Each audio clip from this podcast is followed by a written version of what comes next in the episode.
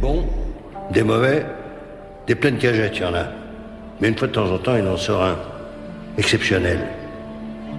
Un héros, une légende. Il n'y en a presque jamais. Mais tu sais ce qu'ils ont tous en commun? Tu sais ce que c'est? Leur pouvoir secret? Ils ne se battent que pour la dignité des faibles.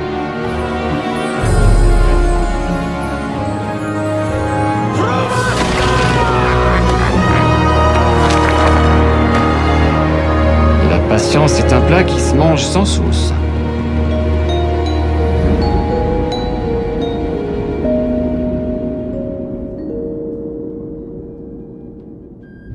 Bonjour et bienvenue à tous euh, dans le coin pop. On va reparler encore une fois de Camelot. Alors la dernière fois, ce qu'on vous disait, c'était euh, bah, si vous étiez quelqu'un qui n'aimait pas trop Camelot, qui regardait ça un peu d'un mauvais œil, qui ne connaissait pas vraiment, bah, on a essayé de, décortiquer les plus gros arguments anti-Camelot pour essayer peut-être éventuellement de vous donner envie de vous y mettre, parce que vous avez encore un peu le temps pour rattraper le temps perdu. Mais si vous décidez vraiment que vous n'avez pas le temps en fait de regarder euh, toute la série avant la sortie du film qui devrait sortir donc le 25 novembre, eh ben on vous propose avec ce petit podcast de vous résumer l'entièreté, euh, enfin peut-être pas l'entièreté, mais en tout cas les très grandes lignes de tous les livres, de toutes les saisons de la série, avec euh, Yuri qui est avec moi. Bonjour Yuri. Salut Merci encore pour l'invitation. Bah pas de soucis, ça fait toujours plaisir. Alors en fait, euh, avant de commencer, on va parler un peu de ton projet Brocéliande. T'en es où là? Euh, bah écoute, là on est diffusé le 7 octobre. Hein. C'est ça Tout à fait. C'est fini, c'est tourné. Euh, donc on attaque la partie montage. Et par contre, alors comme on est en train de faire un voyage dans le temps là tous les deux, puisqu'on enregistre bien avant le tournage et que ça va être diffusé après le tournage, voilà, je, je- je croise les doigts pour que, que le tournage euh, à cet instant se soit bien passé. Ouais, de toute façon, il n'y a, pas de raison. Hein. Bon, si, c'est vrai, il y a une petite raison. Il y a peut-être un, un petit virus qui traîne, mais on sent que ça va bien se passer. Il y a de bonnes choses qui se passent euh, avant le tournage et j'espère que, que le tournage a été à, à l'image de toutes ces bonnes choses. On a vu les photos sur, euh, sur Facebook et sur les réseaux sociaux. Ouais, avec la troupe d'acteurs, vous avez l'air de bien vous entendre. Ouais. Bah, on, a, on, a, fêté la réussite du financement participatif parce qu'on a tellement bossé en fait depuis la, réussite qu'on s'est pas tant vu que ça. Donc euh, tu vois, on a, on a fêté tout ça euh, bah, trois mois après, deux, deux mois et demi, trois mois après quoi. Aujourd'hui, ce qu'on va faire, c'est qu'on va résumer, on va passer en revue euh, tous les livres. Euh, on va pouvoir en profiter pour évoquer nos moments préférés, nos épisodes préférés, nos personnages préférés, parce que bon, bah, c'est vrai qu'il y a quand même beaucoup à dire, et la dernière fois, on a passé ça un peu sous silence, ce qui veut dire que forcément, ce podcast va être intégralement spoiler. Donc, euh, soit vous voulez vous replonger dans vos souvenirs de, de livres, soit vous allez découvrir ce qui est le plus important à savoir pour apprécier le film à sa juste valeur, donc le 25 novembre prochain. Il est à noter que bon bah le film là, la, première date de sortie, euh, bah, c'était prévu initialement le 14 octobre si je me trompe pas, euh, donc dans une semaine. Euh, finalement le film avait été avancé à la fin juillet et puis forcément avec à cause du Covid, bah, ça a été reporté euh, au mois de novembre. Donc c'est pour ça que on a décidé de faire ces podcasts à ces dates là. Et bien sûr, euh, donc à la sortie du film, on espère organiser une avant-première spéciale à Metz. Euh, donc ça je vous tiendrai au courant évidemment sur les réseaux sociaux. Euh, bien sûr une avant-première Camelot où euh, bah, on, en- on enregistrera dans la foulée un podcast euh, bah, qui décryptera euh, et qui fera un peu la critique du film.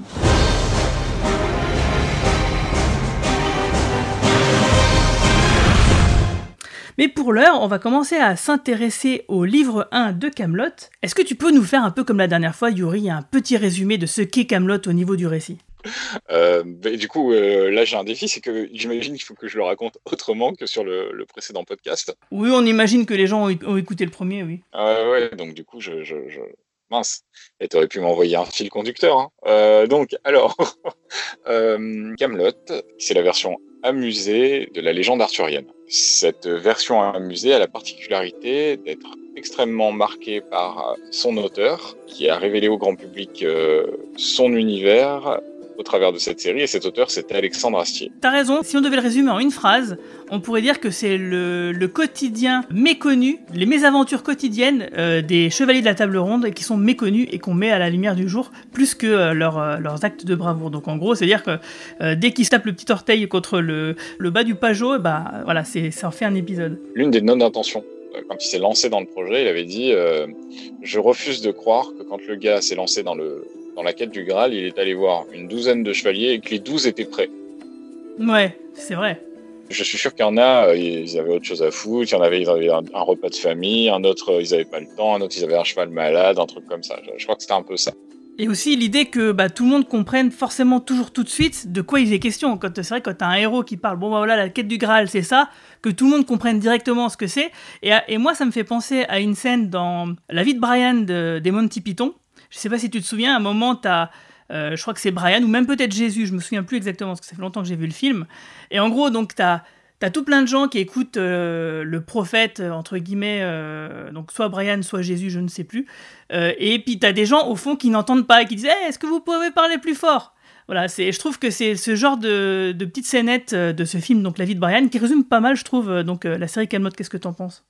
C'est vrai que par réflexe un peu feignant, on compare souvent Sacré Graal avec Camelot, puisque évidemment c'est dans les deux cas, en tout cas au début, euh, une comédie sur le mythe arthurien. Et finalement, euh, c'est vrai que tu as tout à fait raison. Il me semble que c'est plus la note d'intention de la vie de Brian qui, correspondrait à Camelot, c'est-à-dire la petite scène qui se passe à côté de la grande. Alors c'est vrai que le livre 1, euh, donc ça commence, en fait on entre directement dans l'action, parce que le premier épisode... Le premier c'est... Ouais c'est ça, le premier épisode c'est Hit, et en fait, donc on voit euh, Arthur, Léo Dagan et Perceval qui sont en mission de reconnaissance et qui est un épisode vraiment très très hilarant. Mais en fait, du coup, on, commence la série. Les personnages, on est grosso modo déjà euh, censé les connaître. Bon, alors c'est un peu facile parce qu'effectivement, c'est le mythe arthurien, donc effectivement, il y a quand même du background pour la majorité des téléspectateurs à ce moment-là. Mais on euh, on nous présente pas vraiment les personnages. On rentre directement dans l'action et ce n'est qu'à partir de l'épisode 3 où il y a la fabrication de la table ronde avec euh, notre ami Yvan Le Bolloc euh, qui joue donc euh, le, menuisier. Et, c'est plutôt cet épisode-là finalement qui pourrait marquer vraiment le début de la série à mon avis. Moi je l'ai toujours vécu comme ça. Par contre, la, petite défense que j'aurais sur Hit, c'est que finalement la scène qui t'est présentée, que ce soit le, roi Arthur ou le chevalier Bayard ou j'en passe et des meilleurs, c'est pas important. Finalement, on, est face à trois chevaliers qui sont dans une situation périlleuse et il y en a, il y a l'un d'entre eux qui est, trop bête euh, pour, pour, les sortir de, tout ça. Et donc, il les, met dans la panade. Et finalement, que ce soit un sketch, un court métrage, euh, une légende du roi Arthur, c'est pas grave. On est face à une situation qui rigolote. Et d'ailleurs, euh, c'est un peu finalement la mécanique qu'on va avoir tout le long du livre 1, parce que ce livre 1, il n'est pas du tout feuilletonnant. C'est-à-dire qu'on peut vraiment prendre quelque part n'importe quel épisode en tant que premier, quoi, ben, on rentrera de la même manière. C'est-à-dire que les personnages, en l'espace de quelques secondes, de quelques répliques, ils sont déjà tous très bien campés, donc on, repère, on comprend très très vite le concept, justement le côté décalage comédie d'une légende arthurienne.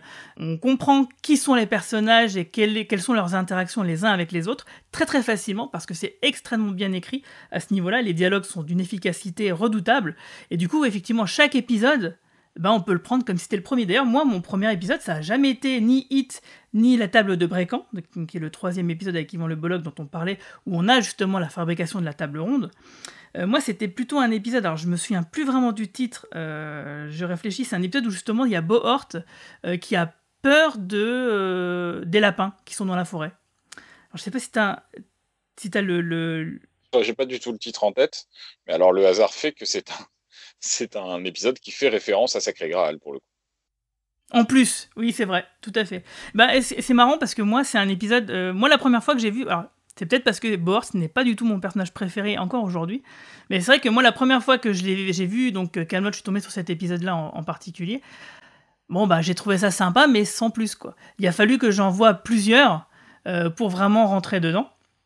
Parce qu'à l'époque, je me disais, oh là là, mais pourquoi faire euh, une série sur le roi Arthur? Il suffirait euh, de créer euh, des personnages, des, bah, des chevaliers en armure de toutes pièces, quoi. Pourquoi Alexandre Astier, il, reprend le mythe arthurien plutôt que créer des nouveaux personnages, quitte à récupérer les, mêmes archétypes?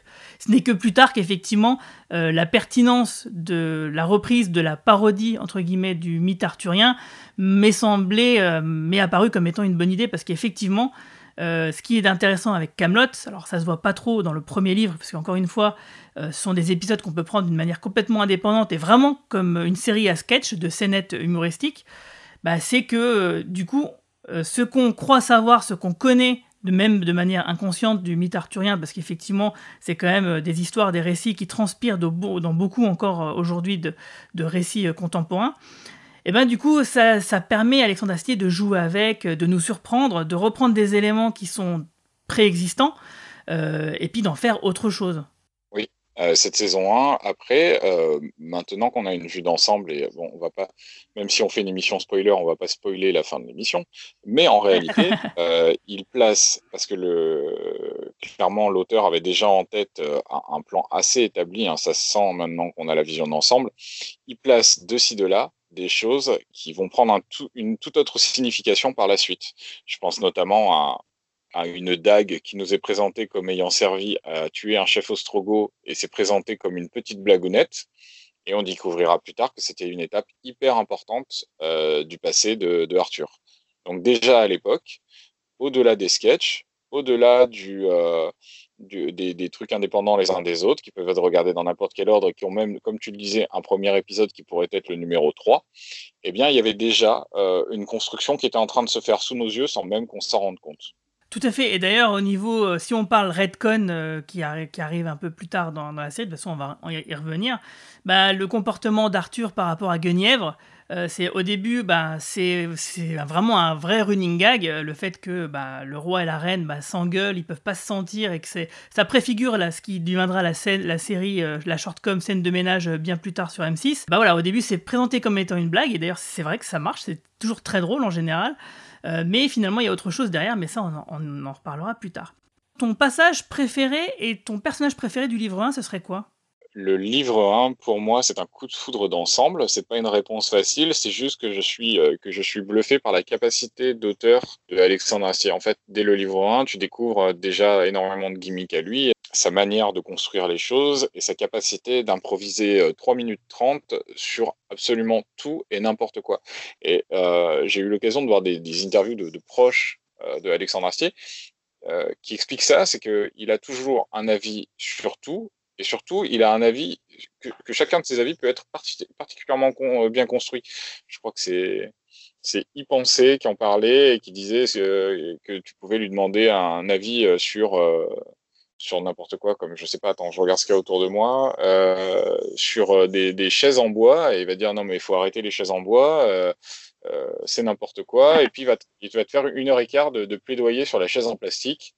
Cet exemple est pourri, mais ça te donne un ordre d'idée, et c'est euh, ça, l'écriture euh, incroyable de Alexandre Assier sur la première saison et on, sur même les trois premières euh, saisons qui fonctionnent beaucoup là-dessus, c'est cette capacité à avoir une micro-situation qui se transforme en 3 minutes 30. Ouais, je vois. D'ailleurs, euh, bah, moi, ça m'amène à, à, mon, un de mes épisodes favoris du livre 1, qui est la tarte aux myrtilles, euh, justement, qui finalement, bah, ça illustre plutôt ça. Hein.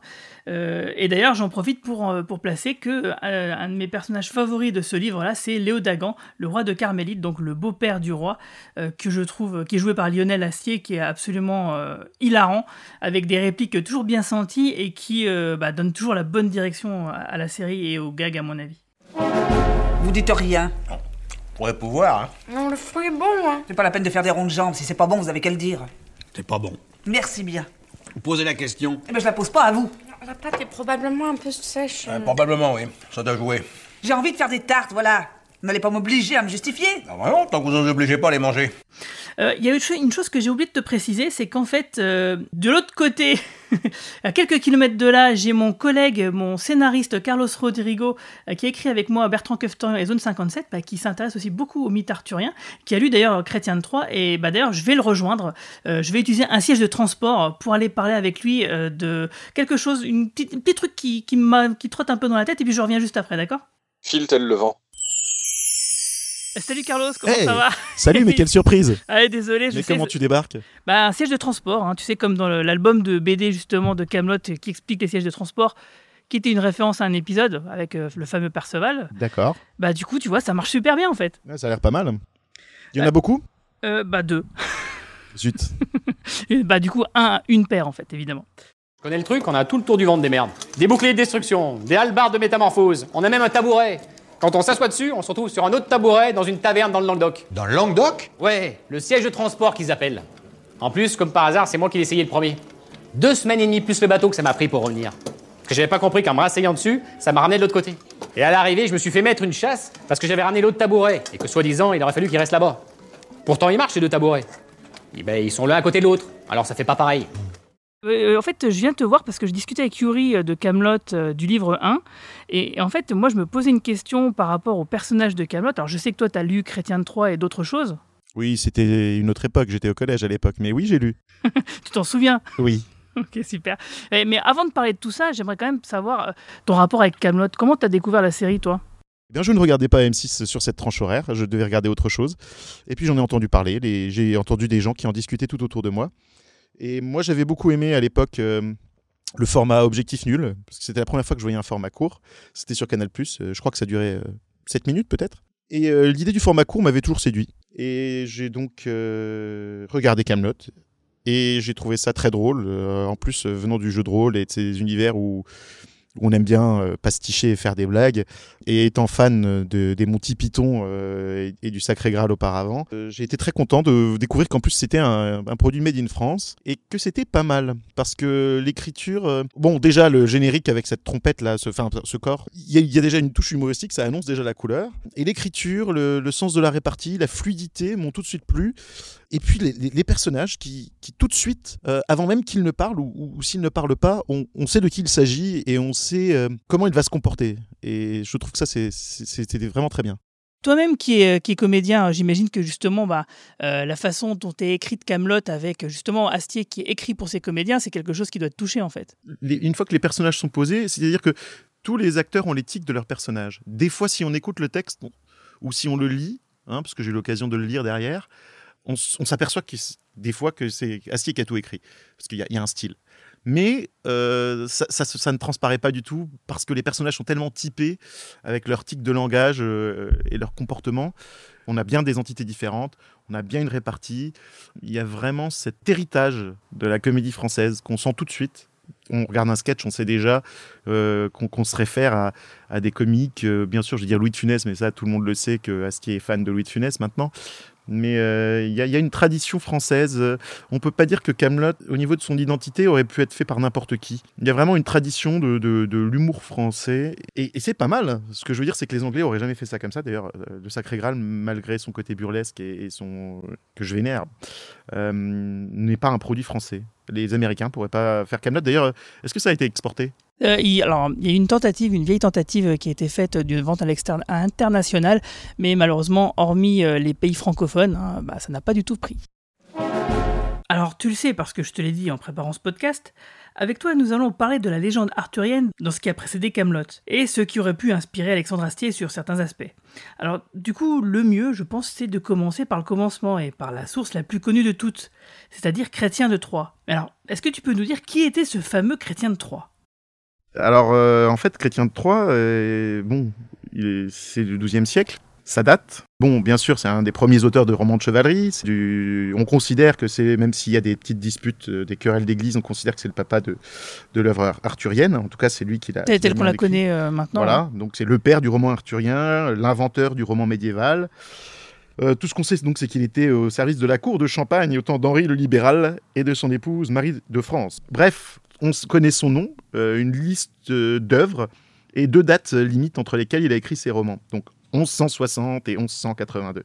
Alors bon, euh, ce qu'il faut savoir, c'est qu'en fait, bien sûr, aujourd'hui nous avons cinq romans, mais qu'il y en a un sixième qui a été perdu, qu'on n'a Oh. jamais retrouvé. C'était Del Roi Marc et d'Isalte la Blonde, à savoir c'était Tristan et Iseut. C'est une version de, de Chrétien de Troyes. Alors qu'est-ce qu'on peut dire sur lui? Bon, bah bien sûr, euh, il s'inspirait des légendes bretonnes et, celtes qui étaient préexistantes, bien sûr, sinon il n'aurait pas pu les mettre, euh, en place. Euh, attention, il y a aussi le style qui est particulier. En vers octosyllabique à rime plate sans alternance. Voilà. Donc je vais en lire un petit extrait.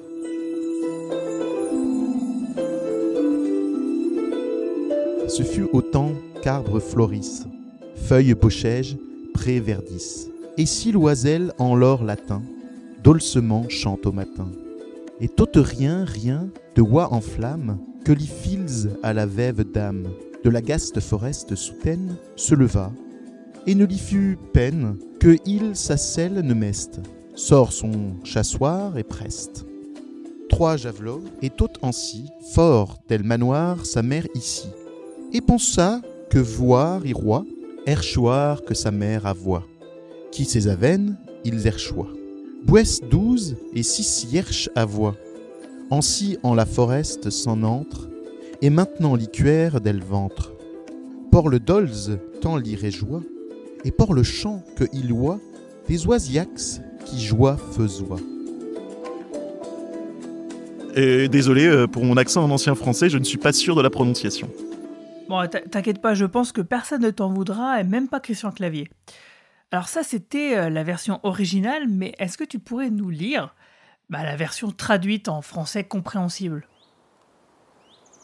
Ce fut au temps où les arbres fleurissent, où les bocages se couvrent de feuilles, où les prés verdissent, et où les oiseaux, dans leur latin, doucement chantent au matin, et où toute chose de joie s'enflamme, que le fils de la dame veuve, de la forêt désolée et solitaire, se leva, et c'est avec entrain qu'il mit sa selle à son cheval de chasse, et qu'il prit trois javelots, et c'est de la sorte qu'hors du manoir de sa mère il sortit.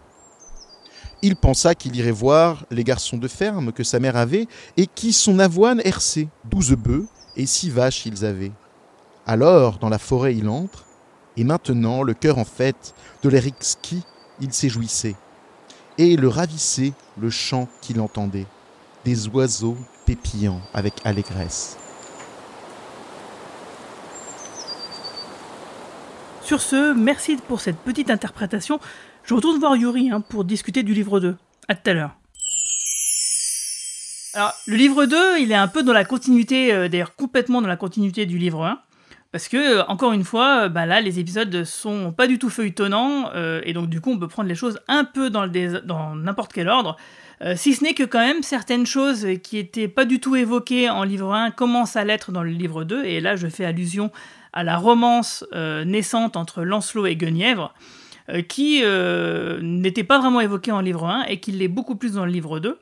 Mais malgré tout, ça reste quand même des, bonnes blagues. C'est-à-dire que c'est des clins d'œil au, spectateur qui sait qu'à un moment donné, Lancelot et Guenièvre, bah, ils vont s'enfuir ensemble. Euh, et donc, du coup, ça joue beaucoup là-dessus. Et c'est en ça que finalement, effectivement, l'intérêt euh, de parler, de parodier le mythe arthurien et donc de jouer avec les connaissances qu'a le téléspectateur, même si ce sont des connaissances lointaines et, euh, et plutôt dans qui sont plutôt dans les grandes lignes, ben, ça fonctionne quand même. Et puis, je te coupe, dans la saison 2, il y a euh, même s'il avait déjà parlé de la dépression de Arthur dès la première saison, il y a dans la saison 2 le premier épisode qui dit euh, J'ai pas envie que de rigoler et je vais mm, commencer à amorcer des choses.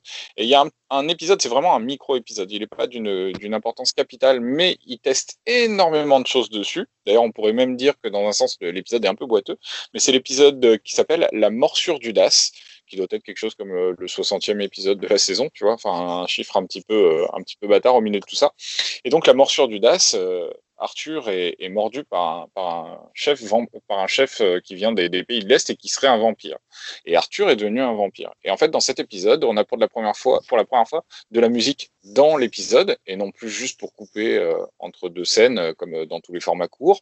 On a des moments de tension, des moments de silence, des trucs pas drôles du tout. Arthur qui s'énerve, Arthur qui fait peur. Euh, et euh, bah, ça finit sur une blague, euh, etc. Mais déjà, dans la saison 2, on a un truc totalement différent qui est en train de se passer, qui est en train de s'amorcer, qui est en train de se créer. C'est l'épisode de 65. Très bien, tu vois, j'étais pas loin. Ah, je suis, je suis assez d'accord avec toi. alors c'est vrai que moi, pour le coup, à l'époque, c'est pas du tout un épisode que j'avais vraiment apprécié plus que ça, parce que bon, bah, c'est vrai qu'il est pas spécialement drôle. Mais il m'a quand même marqué, euh, pour les raisons que tu soulignes, c'est qu'effectivement, là, on commence à se dire, ah, il essaye de, de se tester, d'essayer des petites choses de mise en scène pour voir si, euh, euh, si ça peut fonctionner. D'ailleurs, c'est quelque chose qui va réitérer dans un épisode, toujours dans le livre 2, si je ne me trompe pas, où il y a un assassin, justement, qui va s'en prendre à lui dans un couloir. Tout à fait, il y a, a un côté un peu scène d'action avec, la, avec les moyens d'un format court, mais une petite scène d'action où il met en, déroute un, assassin dans un couloir, tout à fait. C'est ça, alors ça se fait avec euh, euh, des, plans, avec euh, c'est surtout des effets de montage pour justement pallier au fait que bon bah voilà pas ils ont pas des chorégraphes pour faire des super combats de ouf, mais du coup ça fonctionne quand même plutôt bien et on a une ambiance sympathique. Il a déjà aussi cette façon euh, de couper un peu euh, le visage pour se focaliser sur l'œil d'un personnage, quand par exemple euh, Arthur se sent qu'il y a quelqu'un derrière lui. Euh, voilà, c'est des, petites choses qui, euh, bah, qui moi m'interpellent beaucoup parce que ça, rappelle un- ça me rappelle un petit peu la bande dessinée, euh, parce que c'est vraiment un, format, un découpage, un cadrage qui, bah, qui fait très BD pour le coup. Et, euh, et effectivement, c'est vrai que dès ce livre 2, on sent quand même une, une évolution. Déjà, il y a de plus en plus d'épisodes qui sont tournés en extérieur, il y a de plus en plus de décors qui sont amenés, Euh, il y a toujours beaucoup de, guest stars, hein, que ce soit François Morel des Deschiens, Bernard Lecoq, euh, ah, d'ailleurs Bernard Lecoq, excellentissime euh, prisonnier qui est enfermé dans les geôles depuis euh, bien plus longtemps que ce que la peine pour laquelle il était condamné devait être appliquée, et qui finalement décide de rester en prison après une discussion avec Arthur et Lancelot, je crois. Et là encore, donc on est, euh, on est toujours. Donc c'est vrai qu'on peut pas trop, il y a pas grand chose à raconter, si ce n'est bon bah voilà évoquer comme des perles euh, les meilleurs moments qui nous ont fait le plus rire, euh, que ce soit des moments avec Caradoc et Perceval qui prennent quand même beaucoup beaucoup de place dans ces deux premiers livres, tout comme la Reine Guenièvre. hein. Et c'est dans ce livre-là aussi où tu as Yvain et Gauvin qui commencent à prendre un petit peu de, qui montent en puissance. Et puis, il y a un truc aussi, c'est que ce livre 2 euh, et ce livre 1 euh, ont pris une toute autre valeur avec le temps. C'est qu'ils sont devenus le terrain de jeu euh, de l'un des avatars de la série Camelot. C'est la, la version bande dessinée, puisque la version bande dessinée se passe soit pendant le livre 1, soit pendant le livre 2, soit entre les deux. Et, euh, et complète certains épisodes où se déroule dans cette période-là. Et la, BD est vachement intéressante parce que elle développe le côté héroïque fantasy qu'on voit pas dans la série, mais que des fois on suggère en arrière-plan ou qu'on suggère dans d'autres lieux à d'autres instants. Et du coup, le livre 1 et 2 euh, complété par la BD, ça devient presque euh, une série Camelot dans la série Camelot. Ça devient un truc un petit peu un petit peu à part. Euh, Il y a juste un truc, c'est que le dernier épisode du livre 2, qui a l'air d'avoir été tourné quand même euh, au cul, ou plutôt pas au cul, mais plutôt avant, la, en tout cas pendant le livre 3, euh, ça se voit avec les coupes de cheveux euh, et les, euh, les costumes qui sont différents pour les deux trois derniers épisodes du livre 2 et qui sont raccords avec celui du livre 3, où on voit, on commence à voir que dans le dernier épisode, euh, ça y est, Astier il commence à amorcer le fait que dans le livre 3, ça va commencer à feuilletonner. Et ça se fait par euh, Lancelot qui planque du fric suite à une mission et qui laisse accuser certains de ses collègues. Alors qu'en fait, euh, bah, celui qu'on aurait pu penser être au-dessus de tout soupçon, euh, le, celui qui est le, bah, le père la morale euh, droit dans ses bottes, bah, il pique du fric pour une raison complètement mystérieuse. Et moi, je me souviens qu'à l'époque, cet épisode m'avait beaucoup interloqué. Mais bien que Lancelot soit important durant ce livre 2, bah, je vais retourner voir Carlos car j'aurais des questions à lui poser sur Perceval. Euh, Du coup, oui, alors dans le livre 1 et dans le livre 2, euh, il y a quand même deux personnages qui se démarquent beaucoup en dehors de Arthur, et Guenièvre, hein, bien sûr, et même Lancelot. Bah, c'est quand même Perceval et Caradoc, euh, notamment parce qu'on leur prédit une destinée hors norme, peut-être même supérieure, en tout cas pour Perceval, à celle d'Arthur, parce que quand il prend Excalibur en main, elle flamboie beaucoup plus que quand c'est Arthur qui la détient. Donc je voulais savoir, est-ce que Perceval et Caradoc, ils sont vraiment comme ça dans la légende arthurienne de base?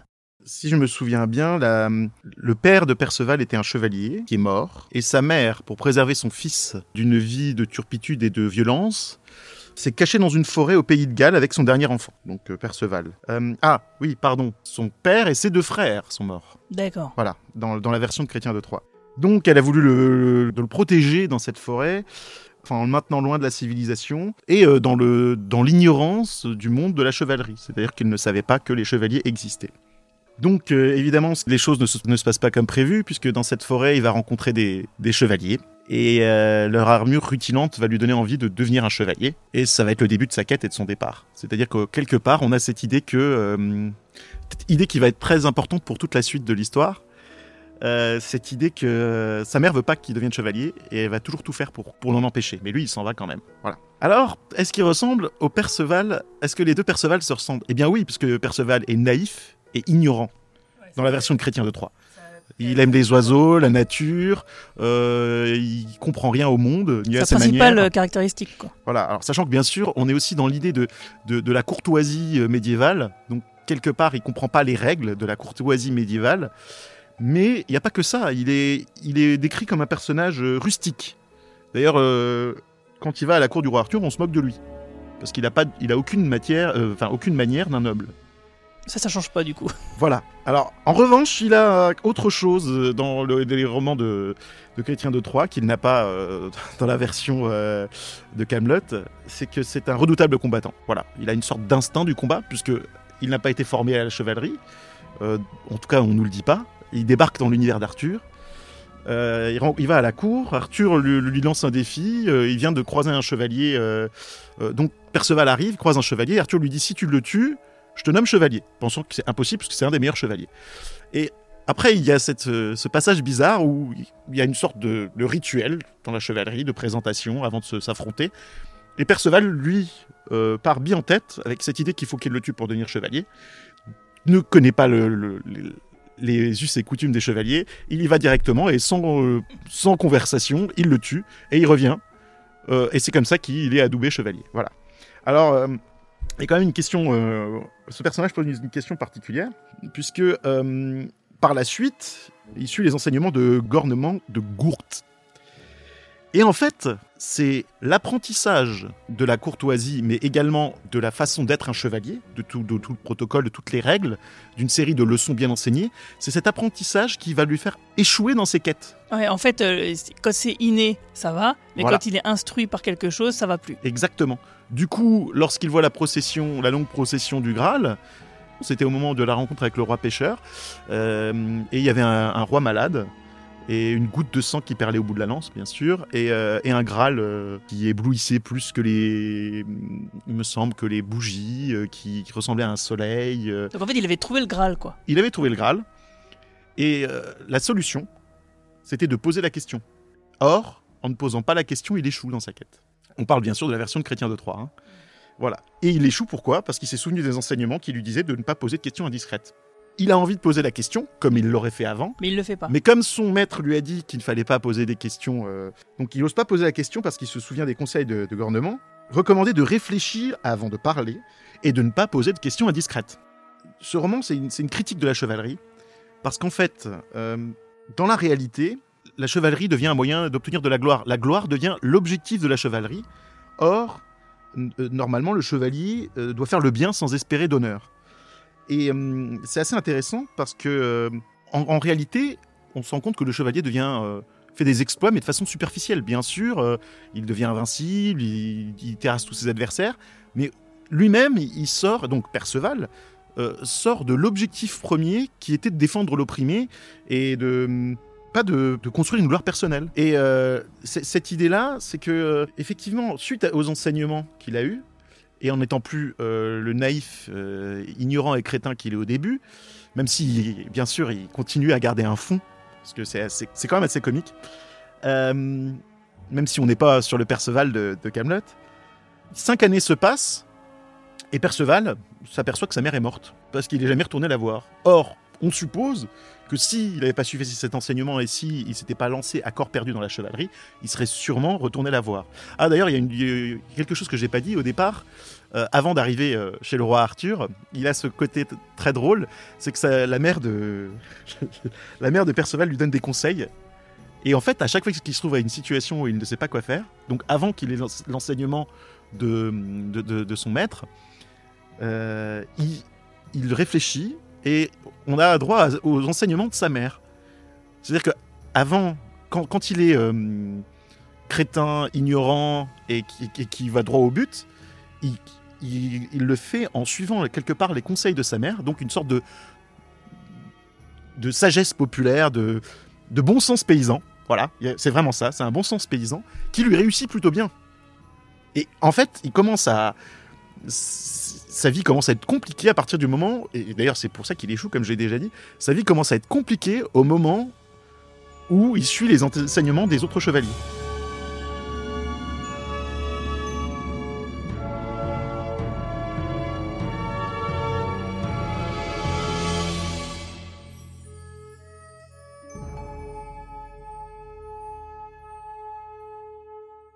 Euh, comme dans Camelot, est-ce que Perceval, il est pote avec Caradoc?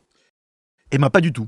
Ah pas, pas de traces de, Caradoc dans Perceval ou le Comte du Graal. Euh, concernant, euh, concernant Perceval ou le Comte du Graal, je tenais à préciser qu'il y a un film d'Éric Romer de 78, 1978 avec Fabrice Lucchini, André Dussolier et Ariel Dombal.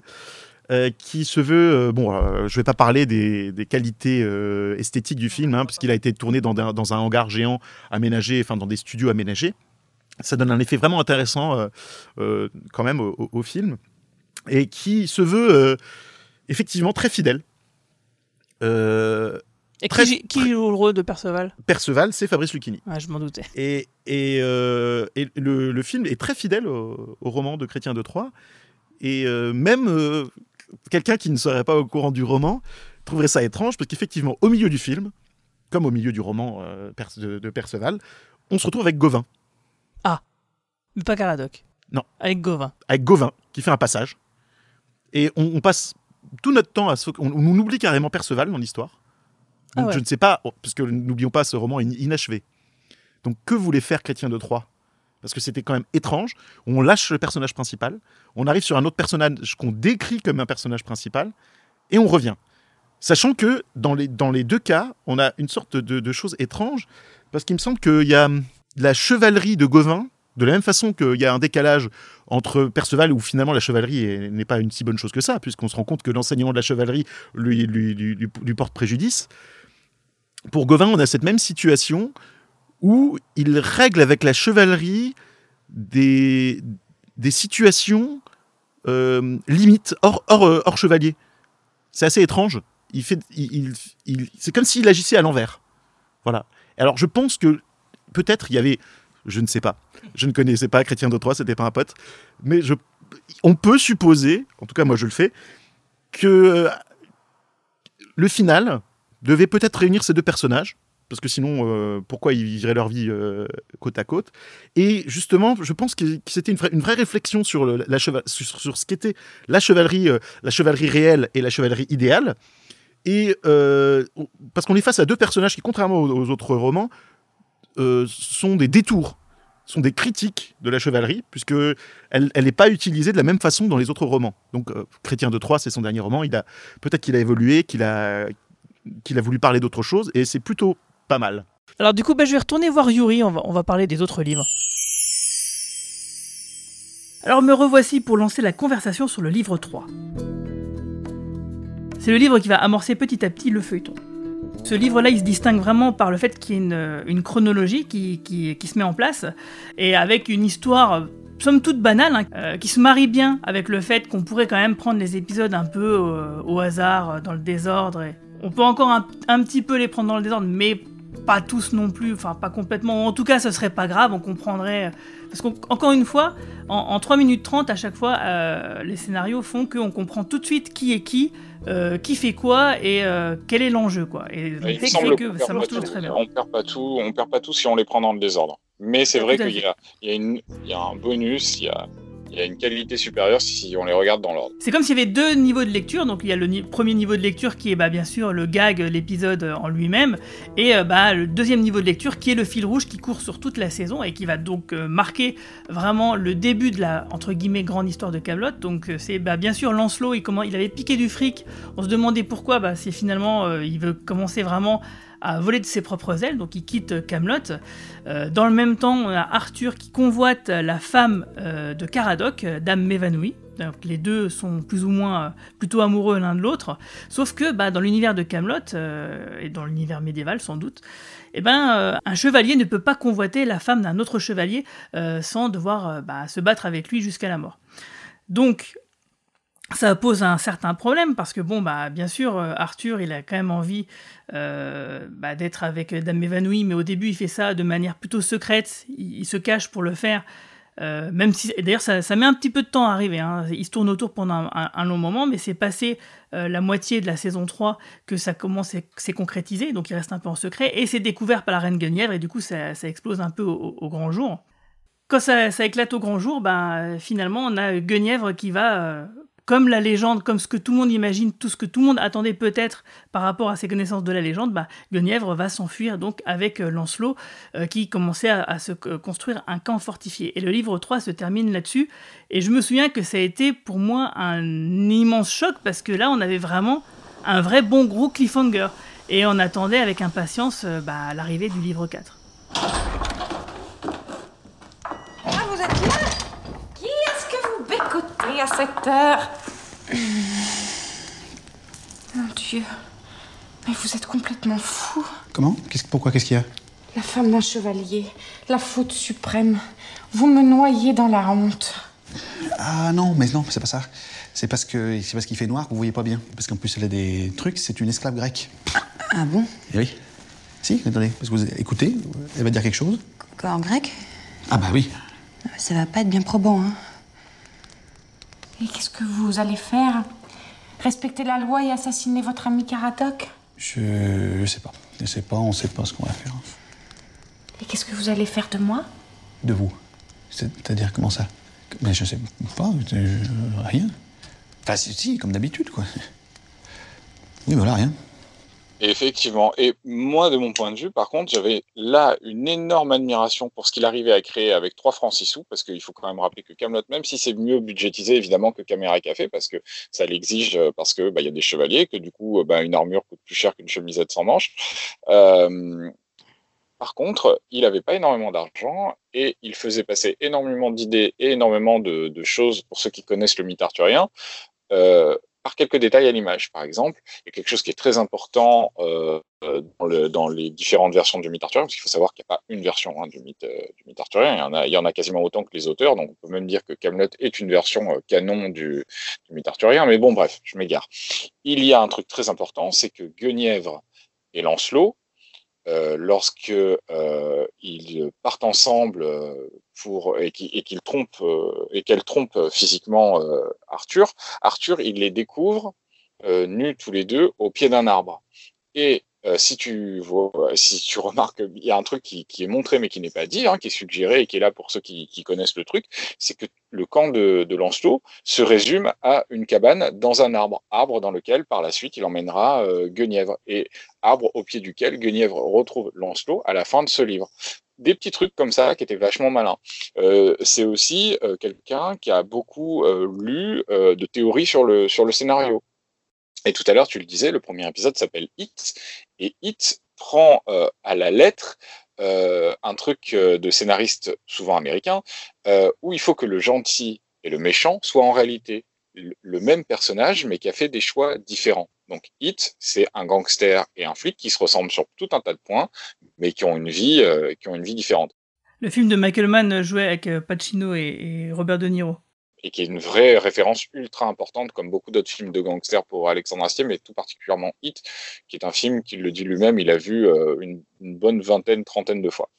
Et, euh, et donc, tu, tu le disais, dans cette saison 3, on a certes cette intrigue de Lancelot et Guenièvre qui sont en train de tomber amoureux et qui vont finir par commettre la faute et partir ensemble. Mais en réalité, le euh, gentil, le héros, Arthur, à supposer qu'on considère Arthur comme le gentil et comme le héros, est en train de faire strictement la même erreur. Et euh, on a donc le héros et l'antagoniste qui sont les mêmes personnages, mais qui font des choix, euh, qui sur des, sur, des mêmes, euh, sur des mêmes choix font des petites variantes différentes. Donc voilà, on a déjà ce Alexandre Astier passionné d'écriture, euh, fasciné par les méthodes d'écriture des, des, scénaristes américains, puisqu'on le sait, l'un de ses maîtres à penser, c'est Christopher Vogler. Christopher Vogler qui est lui très inspiré par Joseph Campbell et le monomythe, mais bon voilà, je m'égare, mais en fait, c'est tout ça pour dire que le gars théorise énormément, lit énormément et applique énormément. Et la saison 3, c'est le moment où il commence à appliquer énormément. Et, aussi, ce qui est très intéressant, moi, que j'adore dans ce livre 3, euh, en, en dehors de ses aspects euh, comiques très très réussis, c'est euh, que le foreshadowing de pas mal de choses. Euh, Il y a le fameux épisode où euh, tu as Arthur qui doit euh, coucher un des, un des neveux ou d'enfants de Caradoc, où il lui raconte une petite histoire. Euh, qui raconte une petite histoire d'un petit ourson qui s'appelle Arthur. Donc bien sûr on comprend euh, via le déroulé de, bah, son monologue bah, qui parle de lui, quoi, et où il parle déjà de dépression et de suicide.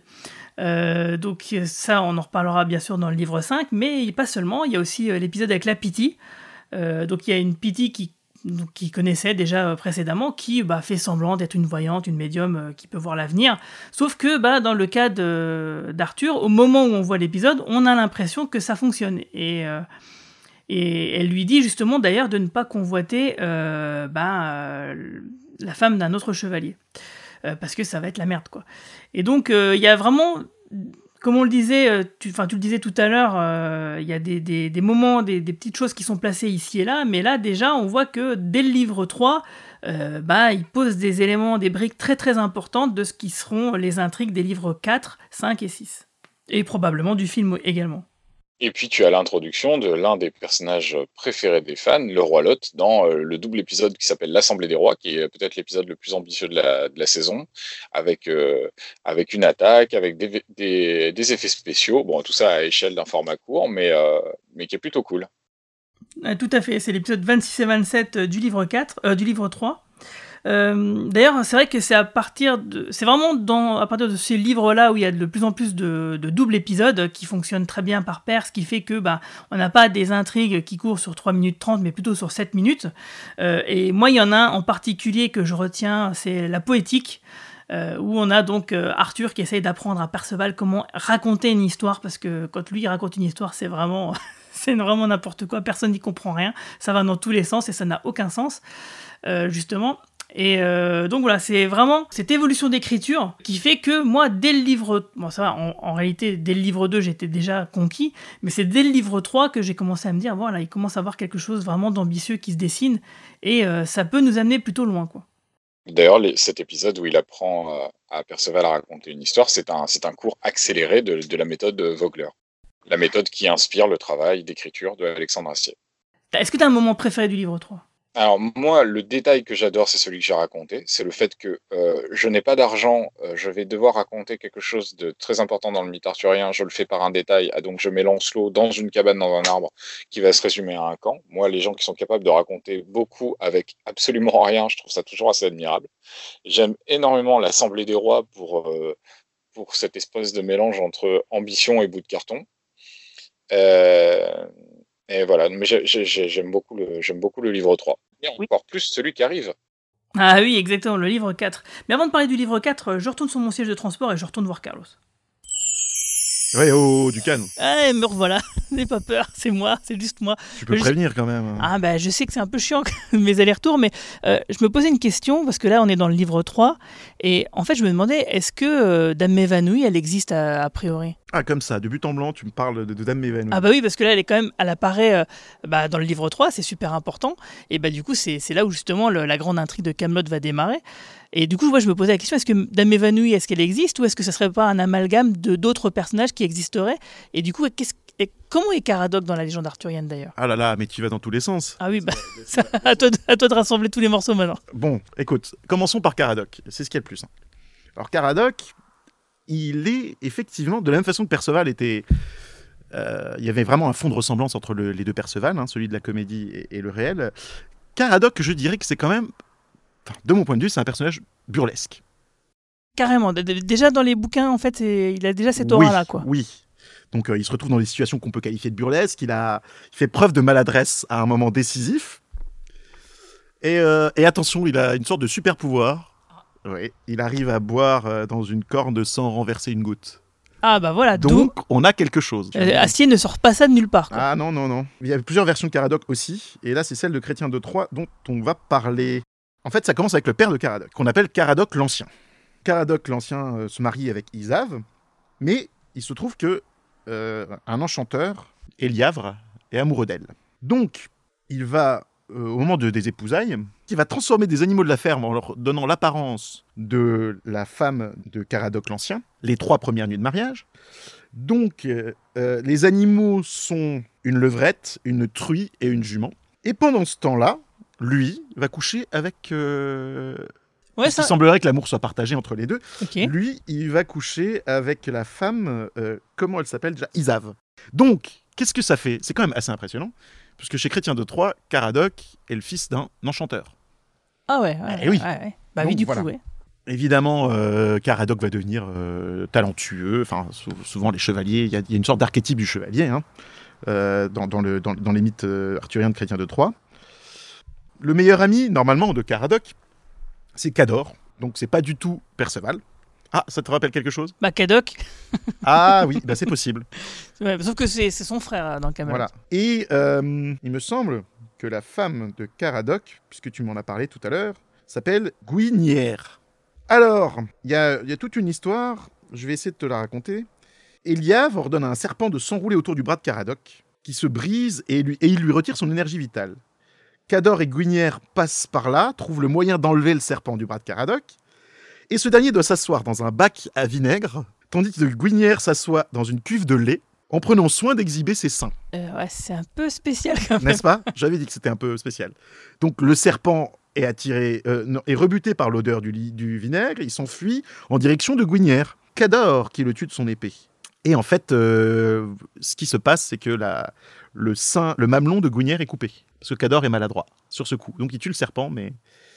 Alors après, il y a, cette autre histoire. euh, euh, donc euh, Caradoc, normalement, à ce moment-là, on, le surnommera bras court, puisque son bras cassé se remettra, mais il aura toujours un problème avec ce bras. Donc Gounière et, Caradoc vont se marier, et ils passent un test de fidélité, au cours duquel les fiancés doivent boire dans une corne, sans renverser une goutte. Alors je ne sais plus si c'est dans Chrétien de Troyes, mais il y a d'autres versions où euh, Guenièvre s'offense par rapport à cette histoire. Et euh, la femme de Caradoc, elle est obligée de, de re- de retourner dans sa ville natale pour éviter le courroux de la reine. Ouais, donc il y a déjà euh, une rivalité entre Guenièvre et la femme de Caradoc. Exactement. Je crois que Caradoc et son père, donc les deux Caradoc, partent en quête de vengeance parce que le père a découvert qu'il avait été cocu.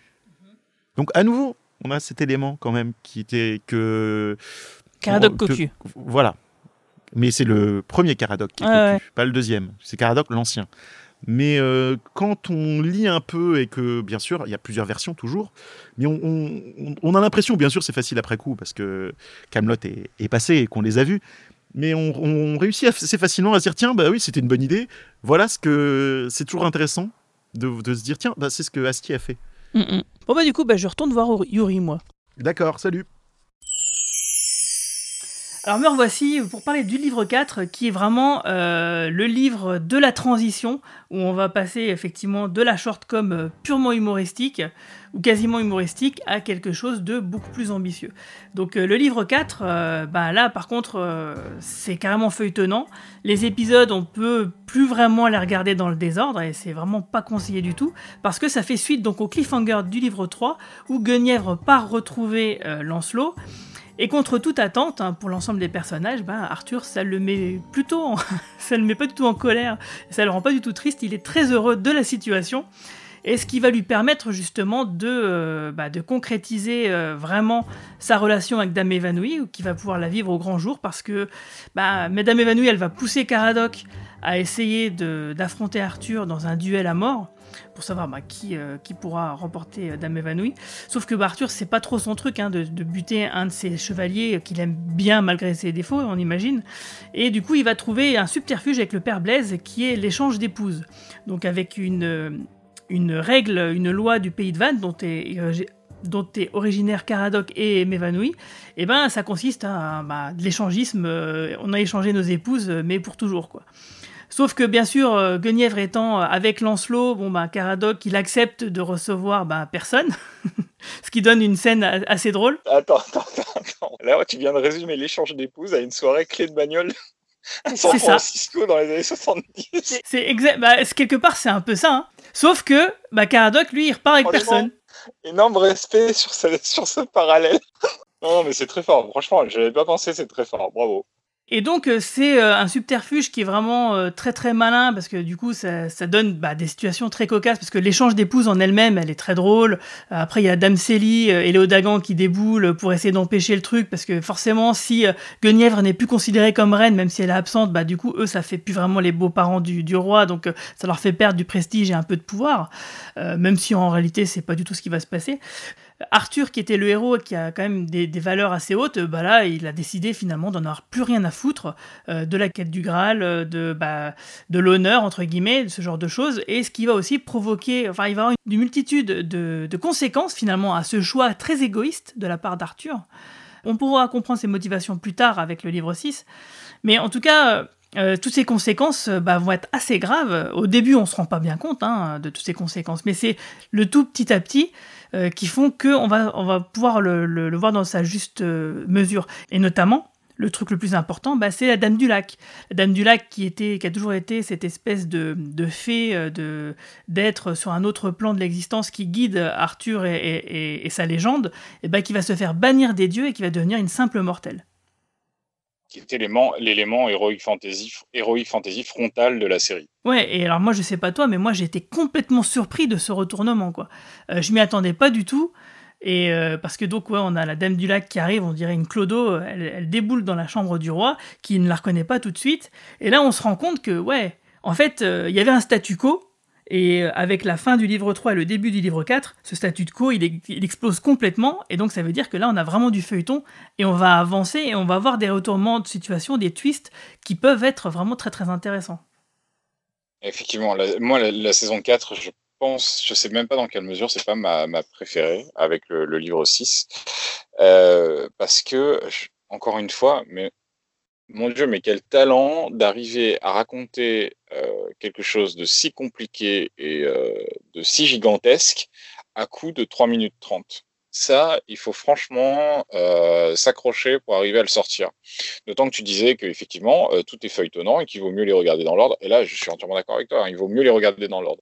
Mais il m'est arrivé de les voir dans le désordre, cette fameuse saison 4, et honnêtement, il y a encore énormément d'épisodes sur les 99, parce que cette fois-ci, il n'y en a pas 100, mais 99 d'épisodes, et il y a encore énormément d'épisodes dans ces 99 épisodes qui sont complètement euh, abordables, euh, qui, peuvent être regardés comme ça, euh, tout seul. Ouais, c'est vrai, tout à fait comme bah, le rassemblement du corbeau ou la baliste numéro 2, la révolte numéro 3 qui est, qui est pas mal.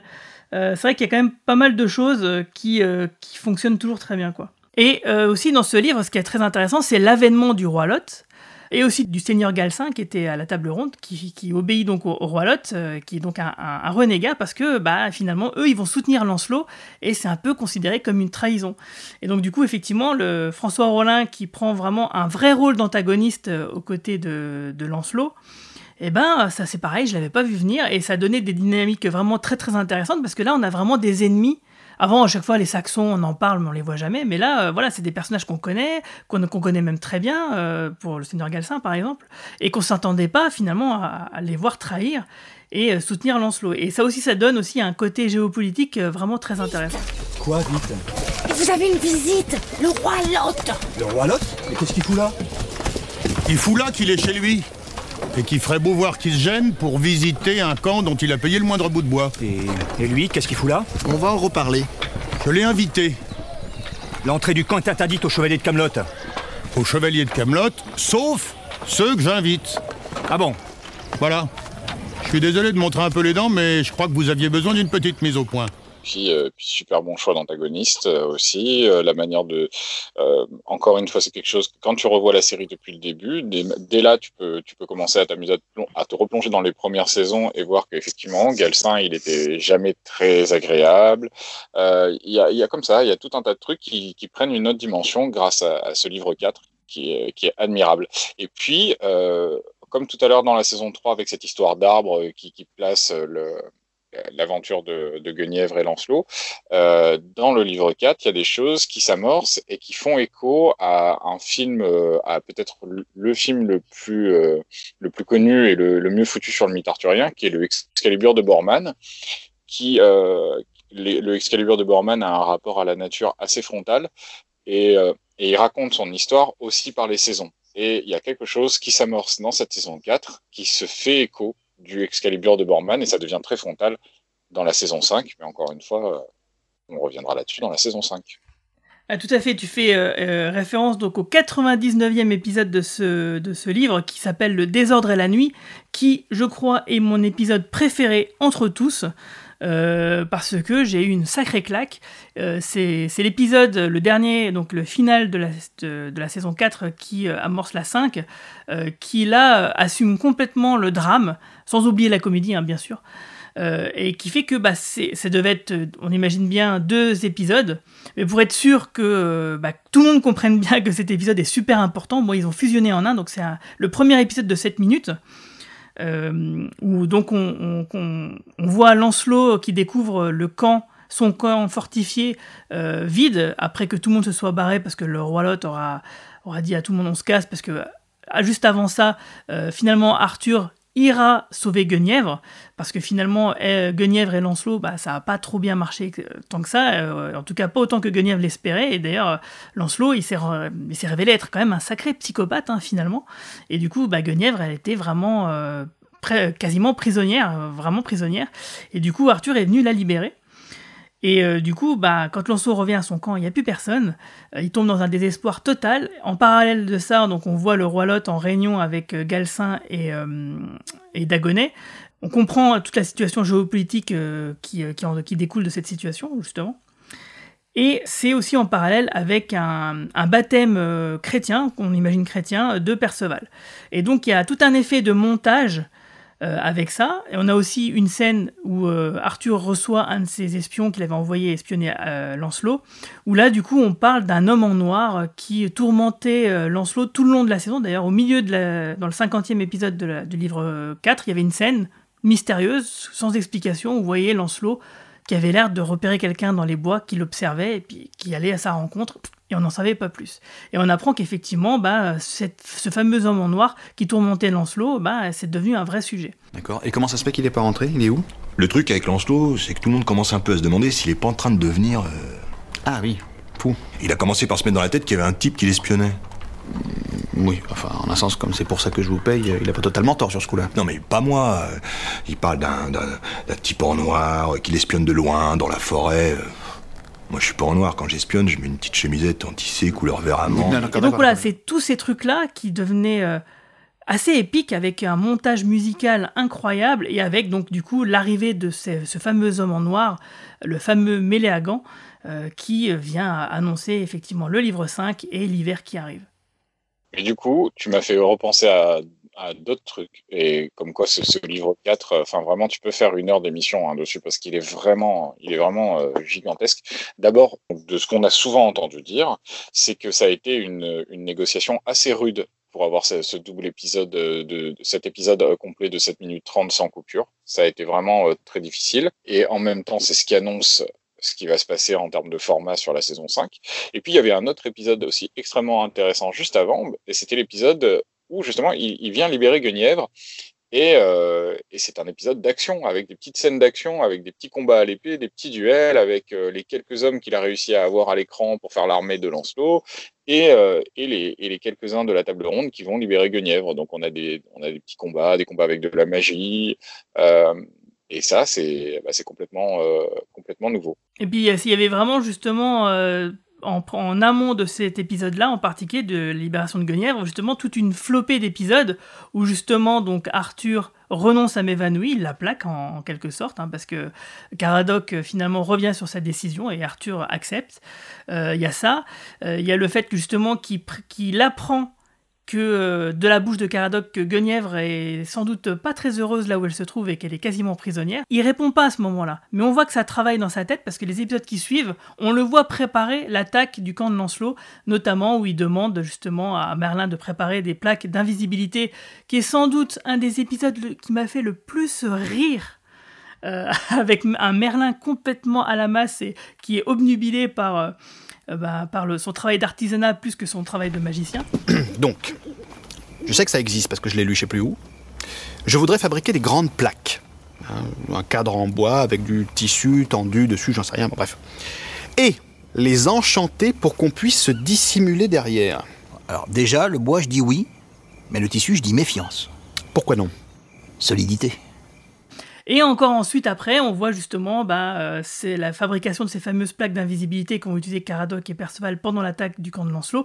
Ben, on les voit euh, comment elles sont euh, réalisées par Elias de Kéléwick et, Merlin. Donc il y en a quand même un fil rouge très très très très fort sur les derniers épisodes du livre 4. Ce qui fait que ça forme vraiment un tout. On peut prendre presque les dix derniers épisodes du livre 4 et ça forme presque un épisode de 52 minutes.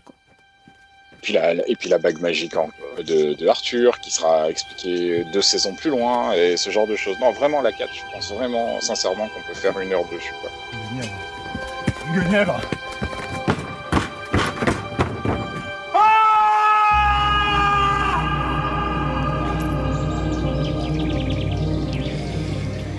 Juste un autre aplomb, une corneille est posée sur une branche. Dans quelques secondes, elle va s'envoler.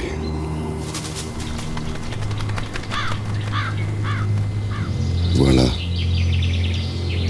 nous avons franchi le solstice d'été. Et pendant que d'autres célèbrent le jour le plus interminable de l'année, nous allons secrètement nous réjouir du retour des longues nuits.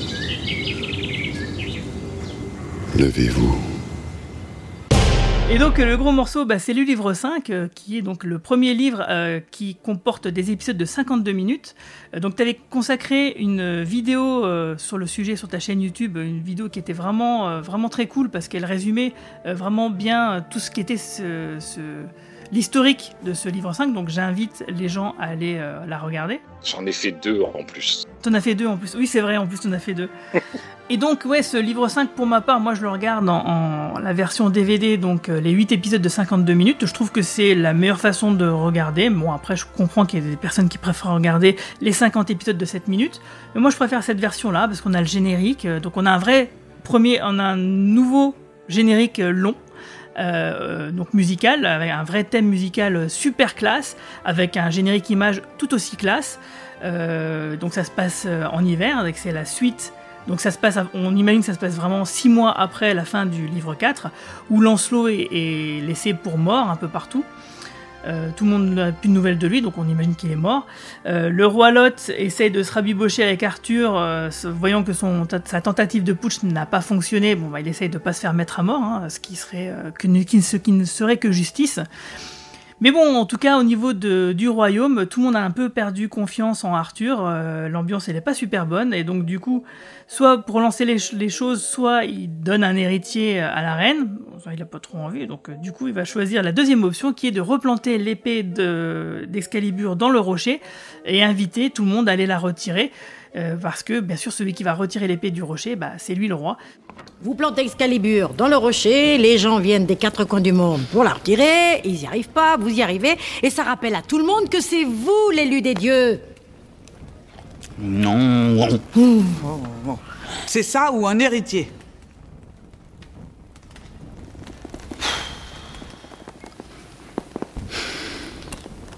Ok. Oui, mais euh, ok quoi? Ok l'héritier Non, ok l'épée. Ah, quand même Donc du coup, on va voir, euh, ça c'est un peu la, la trame des deux premiers épisodes. Ensuite, euh, on verra donc tout une ensemble, un ensemble de personnages qui vont tenter justement leur chance de retirer l'épée du rocher. Donc ça va donner lieu à, à- à beaucoup de scènes quand même très très drôles et puis aussi la venue de Alain Chabat en, en tant que guest star, euh, en tant que duc d'Aquitaine, euh, mais aussi Géraldine Macache qui sera la duchesse d'Aquitaine pour le coup. Euh, donc ouais, et puis ça sera vraiment, il y a, une ambiance très hivernale, très présente, parce qu'il y a beaucoup de tons gris, on voit beaucoup de neige, etc. Euh, et euh, donc on a cette façon de raconter euh, le récit qui est euh, plus, plus ample. Alors ça se voit pas trop parce que finalement, quand on voit les épisodes en, en 7 minutes, en version 7 minutes, bah du coup on retrouve un peu quand même ces espèces de pastilles, un peu ces scènes un peu humoristiques. Mais c'est seulement vraiment quand on voit la, 50, le 50, la version 52 minutes, on voit tout le cheminement qui se fait. Et on voit aussi notamment bah, qu'il y a des effets de mise en scène euh, qui sont pas ouf. hein. Euh, mais euh, il y a des effets de mise en scène et de montage qui ont quand même plus d'ambition, qui fonctionnent. Il y a, de la musique. euh, c'est vraiment, moi je trouve c'est vraiment très très classe. Bon, il y a juste quand même peut-être des problèmes de temporalité parce que des fois on comprend pas bien les allées et venues de certains personnages et, et je sais pas, tu vois, un coup l'épée elle est censée être deux semaines au rocher, une fois c'est l'autre fois c'est une semaine. Et donc le, fait d'avoir le format 52 minutes on se rend compte qu'il y a peut-être des, problèmes de temporalité à la Christopher Nolan quoi. Et euh, donc le, quatrième épisode se termine par un Arthur qui finalement renonce à retirer l'épée, renonce à être roi et qui fait croire à tout le monde que ça ne marche plus. Sauf que ça marche, c'est simplement qu'il n'a pas voulu la retirer l'épée. Et donc ça se termine là-dessus, donc c'était un gros cliffhanger. euh, c'est vrai qu'il y a, ça se termine toujours sur, des, sur un suspense assez fort comme ça. Et la deuxième partie de, de la saison, donc on va voir Arthur qui n'est plus roi, et euh, bah, le reste des personnages qui vont s'enchaîner pour être roi parce qu'ils vont faire venir un jurisconsul joué par euh, Christian Clavier qui euh, bah, va fouiller les textes de loi pour savoir qui peut prendre la suite. Donc il s'avère que bien sûr c'est la reine Guenièvre qui va choisir euh, qui est le roi. Donc ça va d'abord Léo Dagan, puis ensuite il y aura Caradoc par un concours de circonstances, etc. Donc ça, ça va donner des scènes plutôt humoristiques et puis ça va nous permettre de voir justement bah, à quoi ressemblerait le royaume s'il était dirigé par d'autres personnes. Donc c'est toujours assez marrant. Et pendant ce temps-là, bah, Arthur, libéré de ce poids, euh, qui est de gouverner, ben, va se mettre à chercher sa descendance, car euh, il imagine qu'il a peut-être eu des enfants avec des anciennes maîtresses, des anciennes amantes à lui, et il va parcourir le pays euh, dans ce but-là. Pendant que Léo Dagan manipule toujours Lancelot qui va se prendre une flèche, par un concours, de un concours de circonstances, là aussi, et il va s'en sortir en faisant une comptine que lui a prise la Dame du Lac quand il était enfant pour se guérir lui-même, ce qui va fonctionner, donc euh, Lancelot peut utiliser la magie. Ça, ça va être aussi un, un truc qui va être très important. Et du coup, ben, Arthur va tomber dans son périple sur Méléagan, qui va le manipuler comme il a manipulé Lancelot, mais dans le but bah, de le faire sombrer et de le faire se suicider, ce qui sera donc le cliffhanger incroyable, vraiment, vraiment un truc où je suis tombé de ma chaise quand j'ai vu ça, qui sera donc le, le cliffhanger de la fin du livre 5. Euh, et je te laisse d'ailleurs compléter ce cliffhanger. Qu'est-ce qui se passe exactement à la toute fin de ce livre 5 Eh bien, maintenant qu'on ne peut plus quasiment voir cette saison que dans sa version Director's Cut, celle que l'on voit sur le DVD. On sait que Lancelot se sert de sa magie et, prend la décision de sauver Arthur alors qu'il était à l'origine venu pour le tuer et qu'il a un soubresaut d'humanité. Mais l'un des gros problèmes de cette saison, c'est qu'elle a trois versions. Et la toute première fois que le public a vu ça à la télé sur M6, ça a fini sur ce cliffhanger de Arthur qui se suicide, mais aussi ça s'est arrêté net là. On n'avait pas l'image des mains de Lancelot qui sauve le roi. Et euh, c'était assez, c'était assez déconcertant. Alors, de mon souvenir, il y avait la main de Lancelot, mais il n'y avait pas l'effet magique qui était appliqué.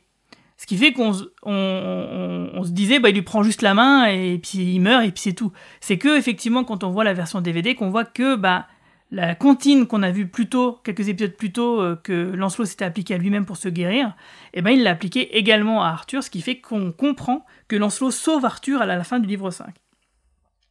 Mais pour autant, ça reste quand même un cliffhanger complètement fou, parce que c'est pas souvent qu'on voit un personnage principal comme ça, euh, qui est un héros en plus, euh, bah, se donner carrément la mort, quoi.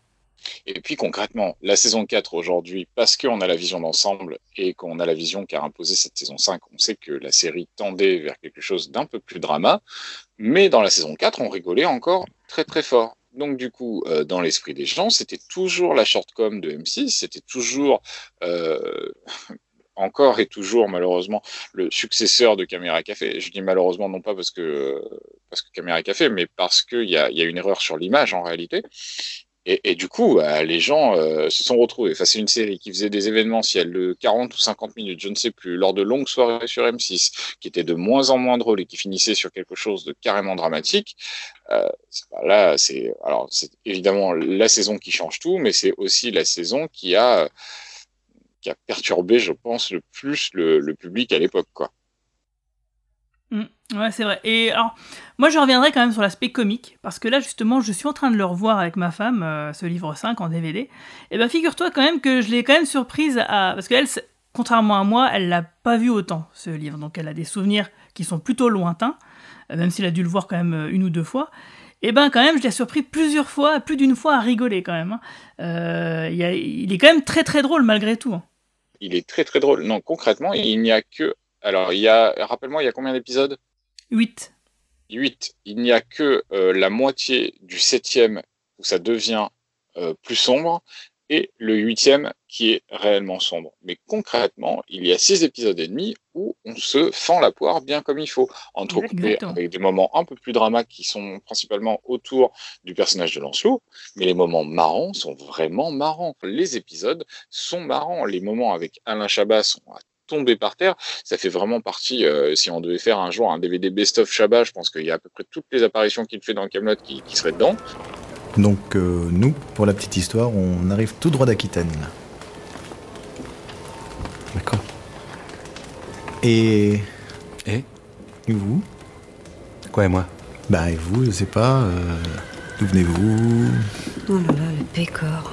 Mais quoi non, rien. C'est juste le fils de Goustan de Carmélide. On est en train de passer pour des gros touristes, mais sinon, c'est sympa. Ah, mais Léo Dagan de Carmélide Ouais. D'accord. Ah, je suis confus. Hein. En même temps, c'est pas marqué dessus. Il n'y a que vous au monde pour être largué à ce point-là. C'est le père de la reine, juste. Euh, il y a Christian Clavier qui, euh, qui, qui, qui, qui, est magique. Quoi. Il y a Christian Clavier, on a l'impression qu'il revient à l'époque du Splendide. Euh, il, il, laisse Jacouille et Astérix disparaître et on revoit l'acteur euh, qui, qui, cherche à faire un chrono de ski dans les bons et fonds du ski. Euh, on, on, retrouve, euh, on retrouve même ses excès en travesti dans Le Père Noël est une ordure il y a, pour ceux qui se demandent pourquoi Christian Clavier a la carrière qu'il a, aujourd'hui, parce qu'il ne l'aime pas au travers de ces personnages d'Astérix et de Jacouille qui sont trop caricaturaux, regardez ce qu'il fait dans, Camelot et vous allez voir que le, gars, c'est un cador, quoi. Et, euh, à ça, j'ajouterais que eh ben, Caradoc et Perceval ne sont pas en reste, ils ont aussi des, beaux moments bien drôles, euh, tout comme Yvain et Gauvin et le roi Lot qui... Euh, qui brille toujours en, méchant. D'ailleurs, j'ai oublié de préciser que du coup, on voit euh, enfin la femme euh, de, de, du roi Lot, qui est la demi-sœur d'Arthur, qui le déteste cordialement, qui va essayer même de l'assassiner. Ça, c'est un choix intéressant.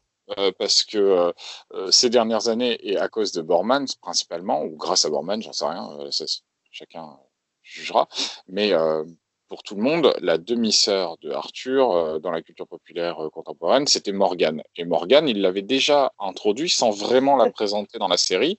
On la voyait, et, euh, on savait que c'était Morgane, elle disait qu'elle était la fée Morgane. On ne disait pas si c'était la sœur de Arthur ou pas. Et là, on voit que non, Morgane, telle qu'on la voit dans la série, n'est pas la, la sœur de Arthur, et que la sœur de Arthur, c'est le personnage de Anna, un personnage qui existait également dans le mythe arthurien, et qui serait d'ailleurs dans d'autres versions carrément elle, la sœur de Morgane. On s'y perd. Là, il y a un côté Dallas, mais euh, voilà. Il bah, y, y a même des versions, si je me souviens bien, où Viviane, Morgane euh, sont les mêmes personnes. Hein. Donc euh, c'est vrai que selon où on regarde, selon la version qu'on va lire.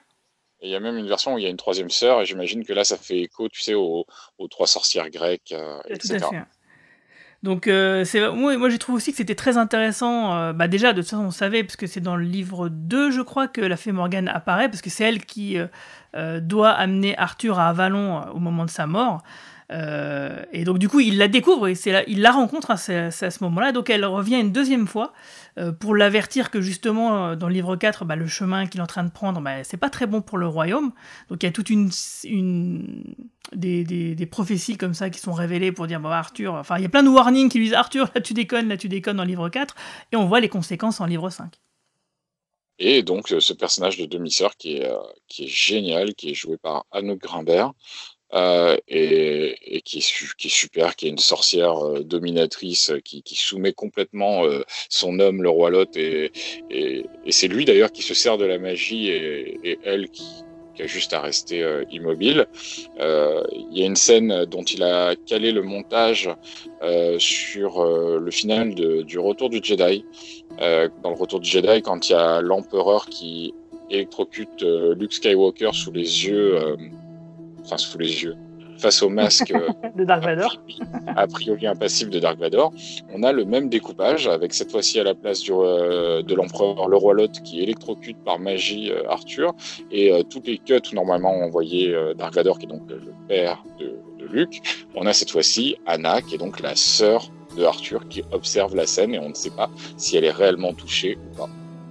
Et d'ailleurs, euh, c'est dans cette scène-là que finalement, euh, bah, tous les deux vont réussir presque à, à tuer Arthur. Et c'est euh, l'intervention de Guenièvre qui va sauver bah, notre roi bien-aimé. Guenièvre qui prend une ampleur gigantesque dans, cette saison. Euh, Anne Giroir qui, euh, qui sort complètement du carcan dans lequel le personnage était. Elle sort complètement le personnage de ce carcan. Je sais pas laquelle des deux sort qui, mais elle le fait magistralement bien. Et même il y a un moment, elle part à l'aventure avec Arthur. Donc ça c'est rigolo, c'est super agréable. Et il y a un moment où Arthur décide de faire cavalier seul. Et même à ce moment, moi perso j'étais vraiment très déçu. J'étais tellement bien avec mais elle. Moi aussi. Je voulais que je voulais qu'elle fasse toute la saison comme ça sur la route avec lui tellement elle est géniale dans cette saison. C'est un des meilleurs personnages de la, de la saison avec Kara Shaba.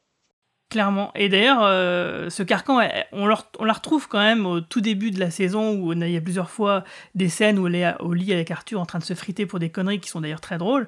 Mais Ça a changé, ouais, il y, y a eu un twist, c'est-à-dire que là, on sent que Arthur n'a plus l'ascendant sur Guenièvre, et que ça commence à être l'inverse, et que Guenièvre fait preuve euh, d'une clairvoyance sur certaines choses qui laisse Arthur bouche bée, et qui, avec sa mauvaise foi, va réussir à s'en tirer comme ça de justesse, mais on sent qu'il y a un twist, et aussi au moment où, euh, justement, juste avant que Guenièvre sauvera la vie d'Arthur pendant justement leur périple, on sent que Guenièvre, qu'il y a quelque chose entre les deux personnages qui commence à arriver, et que si ça continuait comme ça et qu'ils tomberaient amoureux l'un de l'autre vraiment pour de vrai, eh ben ça serait euh, pas du tout une surprise. Euh, pff, ouais, oui et non. Moi, je, je crois à l'amitié euh, homme-femme. Et là, tu vois, tu me ramènes à un débat. Et là, je sais qu'il va te toucher, ce débat. C'est est-ce que Mulder, Mulder et Scully devaient-ils sortir ensemble? Mulder et Scully étaient une amitié extraordinaire, que je n'ai jamais compris pourquoi on les a mis ensemble. Et euh, ce qui se passe à ce moment-là entre Arthur et Guenièvre, c'est qu'il y a une création d'un respect euh, mutuel qui n'existait absolument pas jusque-là, c'est le moins que l'on puisse dire, qui commence à exister et qui est passionnant et qui est magique. Et c'est pas parce qu'un homme et une femme ont beaucoup de respect et une amitié et une belle relation qui se crée qu'ils ils, ils doivent, euh, ils doivent euh, consommer, même si là pour le coup ils sont mariés et que ça leur serait largement conseillé. Mais euh, le fait est qu'il y a un très beau respect entre les deux personnages qui se créent. Et, et un- en plus, ce qui est, ce qui est cool, c'est que c'est pas parce qu'il il transforme pas. euh, C'est là que tu vois aussi que c'est un très bon auteur, c'est qu'il fait pas en sorte que Guenièvre soit d'un seul coup euh, extraordinairement intelligente, extraordinairement forte. Oui, c'est vraiment petit à petit quoi. Il crée un personnage différent. Elle ne devient pas la, la jumelle, la siamoise de Arthur. Elle devient un vrai complément au personnage, tout comme Arthur est en fait d'un seul coup maintenant un vrai complément pour Guenièvre. Et tous les deux deviennent un duo super efficace, un duo inédit dans la série, parce qu'on n'avait pas ce genre de duo homme-femme euh, en synergie dans l'aventure. Et, euh, waouh! Et waouh, ça fonctionne quoi. On va pas me lancer sur le, sur le sujet sur X-Files, mais euh, aurait beaucoup à en dire.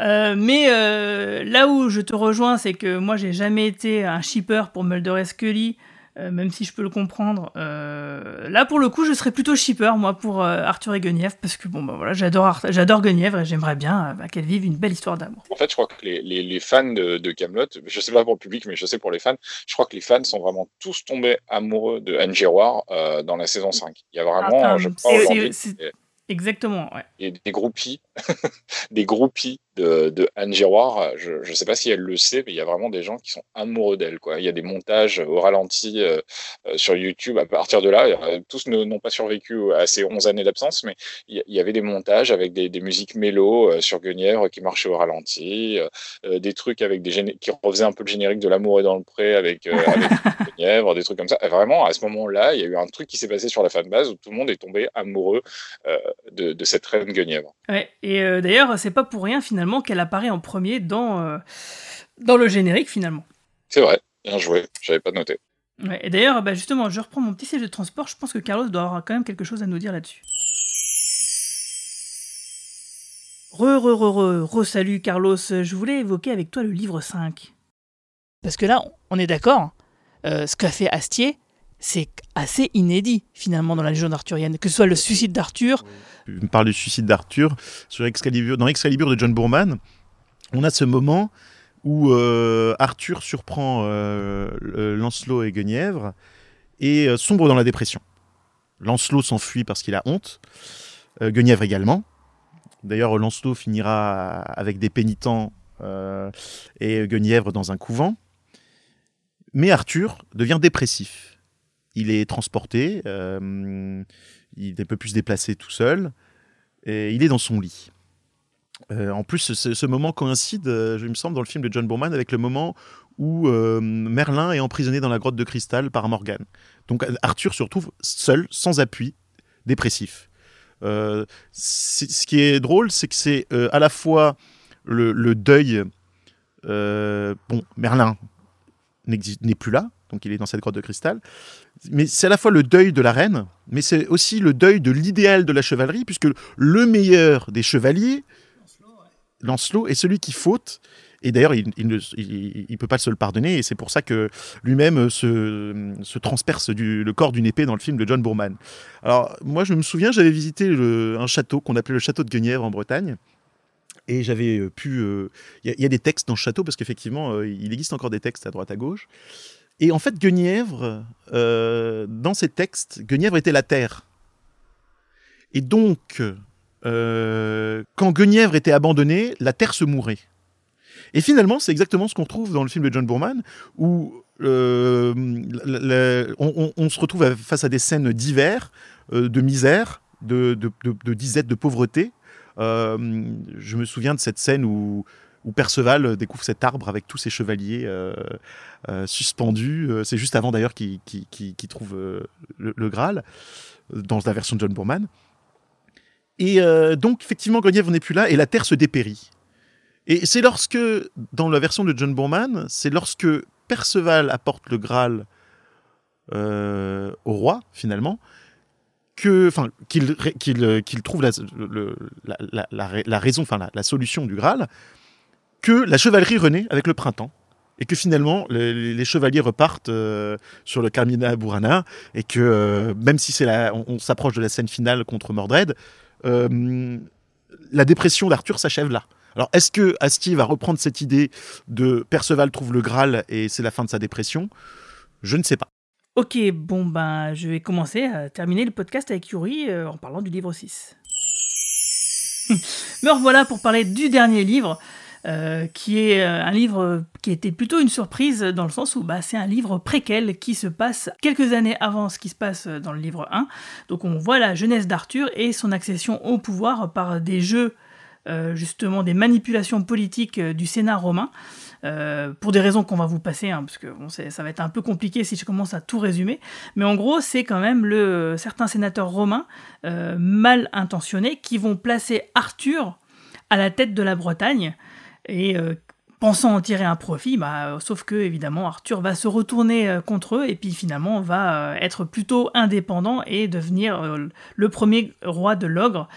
Et comme un roi Bande de péteux Qu'est-ce qu'il vous faut de plus, bon Dieu? Mais il a pas l'épée! T'arrêtes de nous prendre pour des manches Ça les suce Il a pas l'épée! Mais il aura l'épée! S'il a que ça! Il l'aura! Ah, ah, Il l'aura, il l'aura! Et il va la trouver où?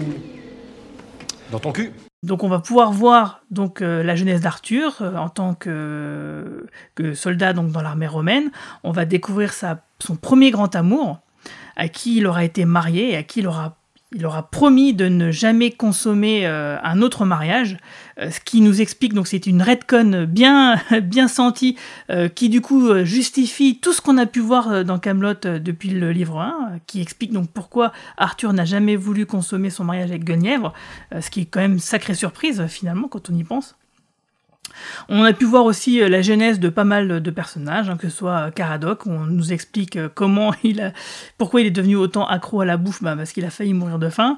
On a, pu découvrir Perceval et sa famille et plein d'autres personnages hein, hein, ainsi, ce qui fait que, eh ben, du coup, toutes les interactions de, tous les personnages nous sont complètement expliquées et nous jettent un- on les voit sous un autre angle. Et ce qui euh, vraiment approfondit à mort la psychologie de tous les personnages de Camelot. Et même par le, et là je parle vraiment de, de tous, euh, du roi Lot à Mévanoui, à Caradoc, à Perceval, à Arthur, à Léodagan, à tout le monde. Quoi. Euh, tout d'abord, je tiens à, à applaudir euh, ton, ton sens de l'écriture, puisque tu as, tu as fait une référence à Christopher Nolan tout à l'heure, et donc effectivement, là, on, on reprend le- l'action à l'envers. Nous sommes dans Tenet, euh, et on repart sur les origines de- du roi Arthur. Euh, concrètement, moi, c'est l'un de mes livres préférés, peut-être mon livre préféré, même devant le devant le 4. Je, trouve que euh, c'est le le plus impressionnant en termes d'équilibre sur ce que Alexandre Astier a essayé de créer au fur et à mesure de Camelot, c'est-à-dire que euh, les moments drôles sont extrêmement drôles, les moments drama sont super bien faits, mais n'oublie pas que c'est pas grave de rire de quelque chose de grave, et, c'est vraiment admirablement bien fait. Euh, comme je le dis, c'est vraiment euh, peut-être ma saison préférée, et il y a peut-être un truc que je n'aime pas beaucoup, euh, et je sais que je suis pas le seul, c'est justement ce que toi tu as expliqué sur pourquoi Arthur n'aurait pas consommé son mariage avec avec Guenièvre, que je trouve, je sais pas, quand j'ai vu ça, je me suis dit est-ce que c'était vraiment utile? Ça me dérange pas outre mesure, mais Bah si, pour moi c'est complètement utile dans le sens où ça va expliquer son suicide. La- ça va expliquer la façon dont Méléagan va pouvoir manipuler Arthur. Parce que là, du coup, de ce qu'on comprend du livre 6 en- par rapport à Arthur, c'est qu'on voit que c'est quelqu'un qui finalement n'a jamais eu la liberté euh, de ses choix de vie.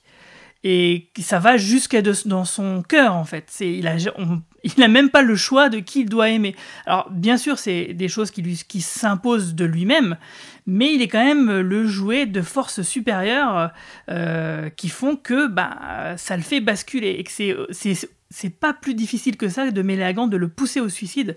Méléagant d'ailleurs qu'on revoit dans ce livre 6, car on voit que un de ses grands hobbies, un de ses passe-temps favoris, bah, c'est de pousser les empereurs et les chefs d'État au suicide parce qu'il va pousser le César joué par Pierre Mondy, euh, qu'on entend d'ailleurs dans le générique de notre podcast. euh, bah, qui va le pousser également lui au- aussi au suicide. Et que lui, ce qu'il cherche, Méléagant, visiblement, c'est la damnation de l'humanité.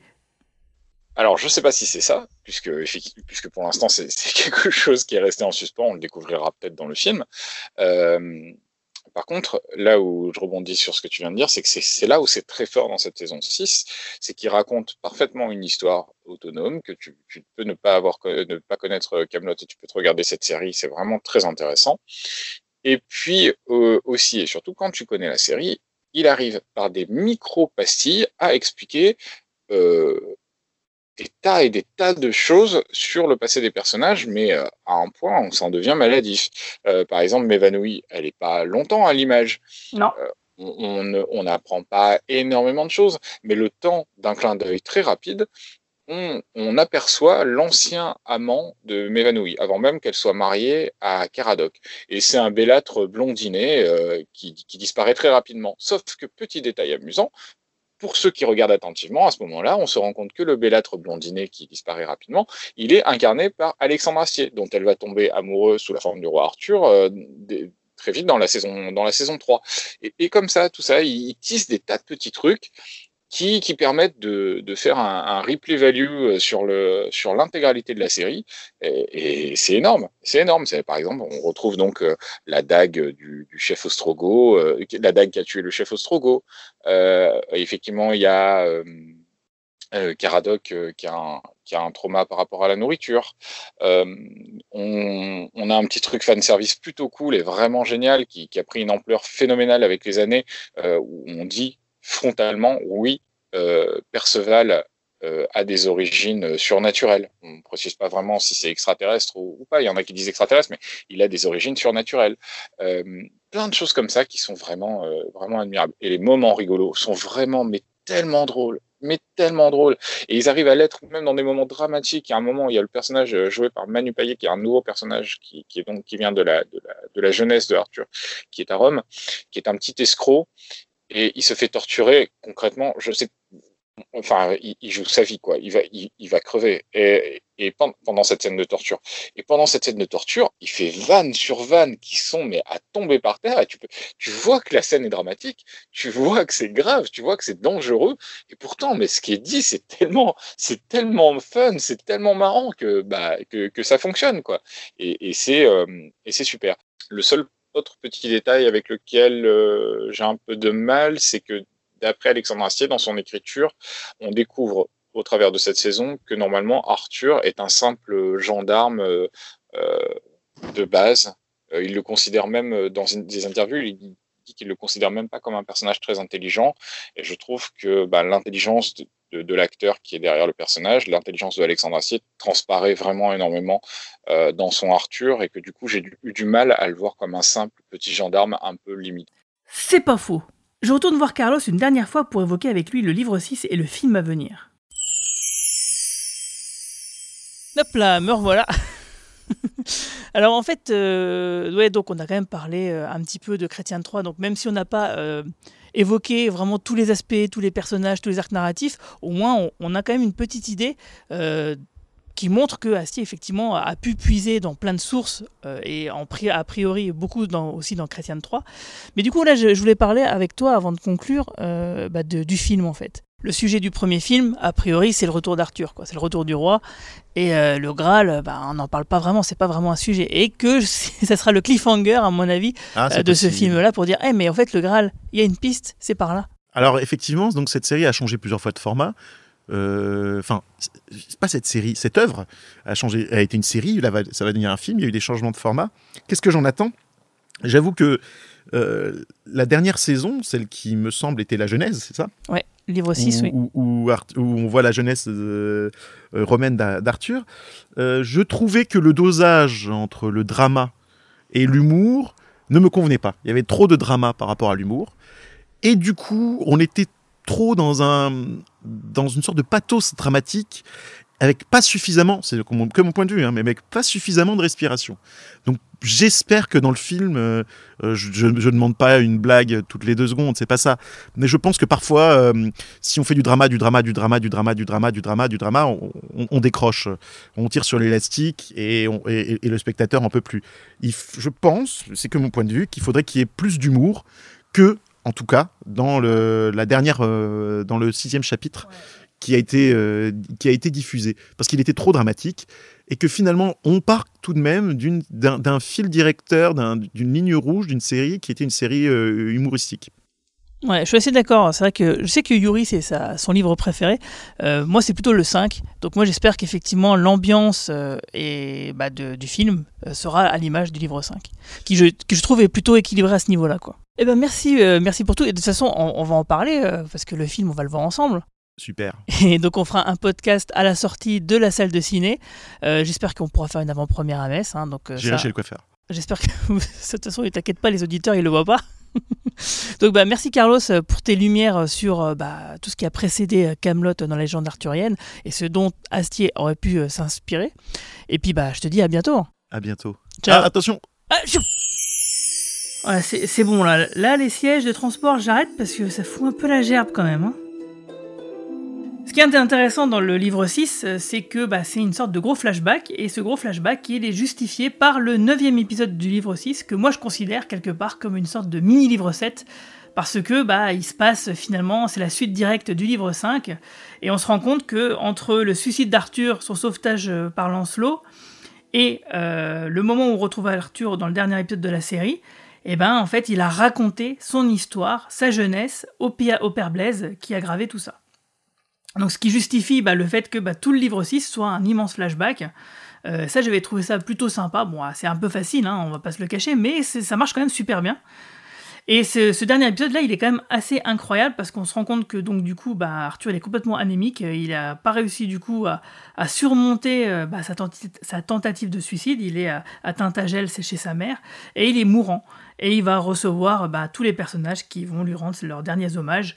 Et euh, bah, donc du coup, comme tu le disais d'ailleurs, euh, tu l'avais déjà évoqué dans le premier podcast, et ben euh, finalement Arthur va donner les pleins pouvoirs à Lancelot parce qu'il pense quand même que bah, finalement Lancelot malgré tout il peut peut-être bien gérer la barque euh, qui est le royaume de l'ogre. Sauf que bah c'est pas du tout ce qui va se passer parce que Lancelot est toujours encore et toujours sous l'influence de Méléagant et du coup bah il va brûler la table ronde, il va essayer de mettre aux arrêts tous les chevaliers euh, et il va mettre donc euh, bah, sur place une véritable dictature, un ordre de terreur. Et du coup même essayer de mettre à mort euh, Arthur. Et du coup c'est Vennec qui va le, marchand d'esclaves slash escroc slash tout ce que vous voulez euh, qui va sauver Arthur euh, contre toute attente et qui va l'amener à Rome. euh, pour que celui-ci redevienne enfin un héros et donc du coup c'est ce qu'on attend dans le film. Qu'est-ce que tu avais pensé toi de ce dernier épisode?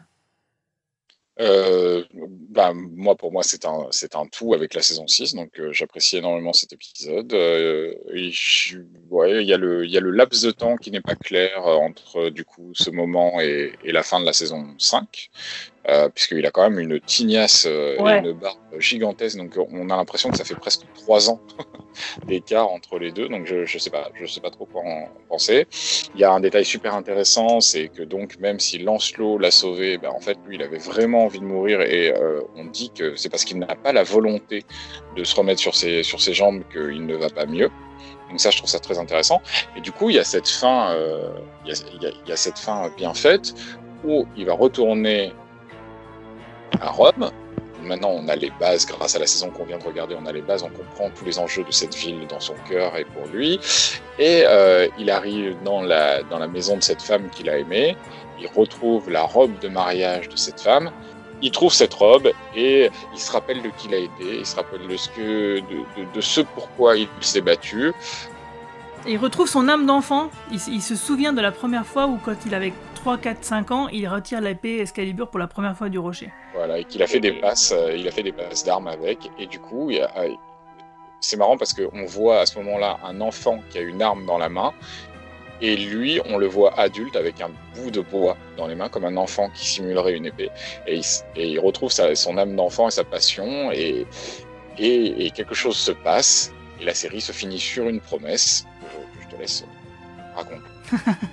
Bah, sur, euh, oui, on voit les, bandes cinématographiques euh, euh, inhérentes à la vision d'un film à la télévision apparaître et on voit donc une annonce Arthur de, redeviendra bientôt un héros.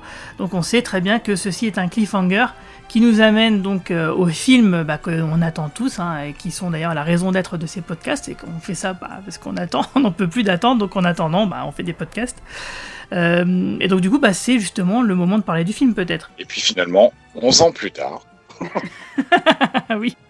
Euh, donc là, moi, je suis vraiment très content d'avoir une suite à cette histoire. J'espère juste qu'il va pas mettre 10 ans à faire la suite, à faire le deuxième film, à faire le deuxième volet.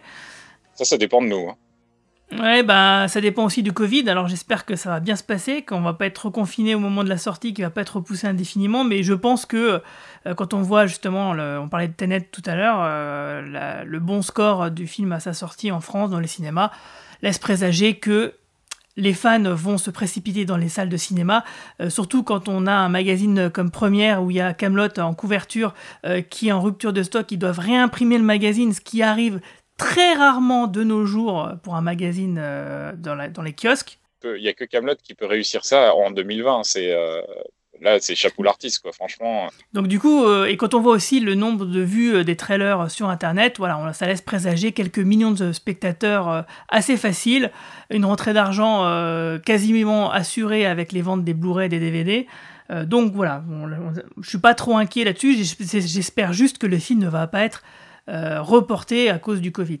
Alors honnêtement, moi, il peut le reporter autant de temps qu'il le souhaite. L'important pour moi, c'est que ça marche. Et justement, je préférerais qu'il sorte en 2021, 2022 et qu'on soit sûr de tous avoir la capacité et la possibilité d'aller dans nos salles de cinéma et qu'on puisse péter le box-office et qu'on n'ait pas à attendre 10 ans de plus pour avoir la, suite. Puisque donc, on le rappelle, parce que là, on parle entre initiés euh, comme si de rien n'était. Mais concrètement, ce film n'est qu'un un chapitre 1. D'ailleurs, il s'appelle Camelot, premier volet. Et il doit y avoir trois volets. Il a une histoire qui, à mon avis, est même d'ailleurs l'histoire qu'il a en tête depuis même son tout premier court-métrage des écrit. Et voilà. Et, et- et donc, c'est hyper important que ce film marche. Parce que même, quand bien même on serait déçu par le film, c'est possible, tout est possible, on est déçu par ce film. Moi, je veux avoir la vision complète de, de Ah son oui. auteur. Je Ah oui. veux, je veux tout savoir, je veux savoir ce qui- où est-ce qu'il voulait aller, ce qu'il voulait raconter. Et je voudrais ne pas être frustré et je ne voudrais du coup pas qu'il le soit non plus. Voilà. Non, mais là-dessus, je suis, assez d'accord. Mais d'ailleurs, je te propose, euh, avant de finir ce podcast, de faire un petit tour d'horizon bah, des informations qu'on a sur le film.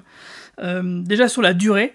A priori, euh, il y a une question qui avait été posée sur Twitter. on, peut, tabler sur un film qui ferait dans les deux heures au minimum.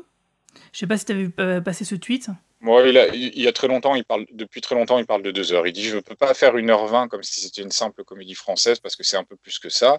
Euh, mais, euh, mais, il a toujours dit qu'il essayerait d'éviter de dépasser les deux heures. Euh, et sinon, au niveau du casting, on sait qu'on a à peu près bah, quasiment tout le monde de la série qui revient. Tous les personnages principaux, en tout cas. C'est une question que tu me poses? Ouais, t'as t'as des infos toi là-dessus ou pas? Oh, euh, Oui, alors euh, des infos, j'ai celles que celles qui sont officielles. hein, euh, donc on, on sait qu'il y a Perceval et Caradoc. euh, on sait que, en fait, on sait qu'il y a énormément de monde de la série. Par contre, le fait est qu'il y en a certains, on ne sait pas. Il y a Bohort, on ne sait pas s'il est là. Nicolas Gabion. Il y a il y a, euh, il y a le frère d'Alexandre Astier, Simon Astier, qui, dont le personnage n'est pas à l'écran, alors que son comparse euh, est autour de la Ouais, Boba, on ronde. le voit, oui. Euh, on ne voit pas Anne Giroir dans la bande-annonce. Euh, on ne voit pas Méléagan, on ne voit pas Lancelot. Donc finalement, et on ne voit pas d'ailleurs Alexandre Astier, mais comme Alexandre Astier, ça y est, on vient de le voir en couverture de première, bon, voilà, tout le monde est rassuré. Euh, donc voilà, il y, a encore quand même des incertitudes sur le casting d'origine. Alors déjà, on a vu Sting dans la bande-annonce, hein, qu'est-ce qui a surpris beaucoup de monde. Je n'ai pas compris la surprise autour de Sting en fait. C'est bizarre de voir Sting, quoi, tout simplement.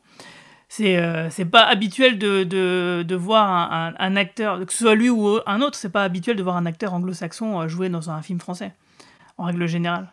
Mais après, euh, par contre, qui est un- une grosse célébrité internationale, euh, ça parle tout simplement de, de l'ambition du film, d'être vendu à l'international. Et puis, euh, D'ailleurs, il y a tous les territoires francophones qui adorent Camelot, mais je sais qu'il y a énormément de Canadiens qui demandent régulièrement est-ce qu'on aura le film, est-ce qu'on aura le film, est-ce qu'on aura le film, quoi.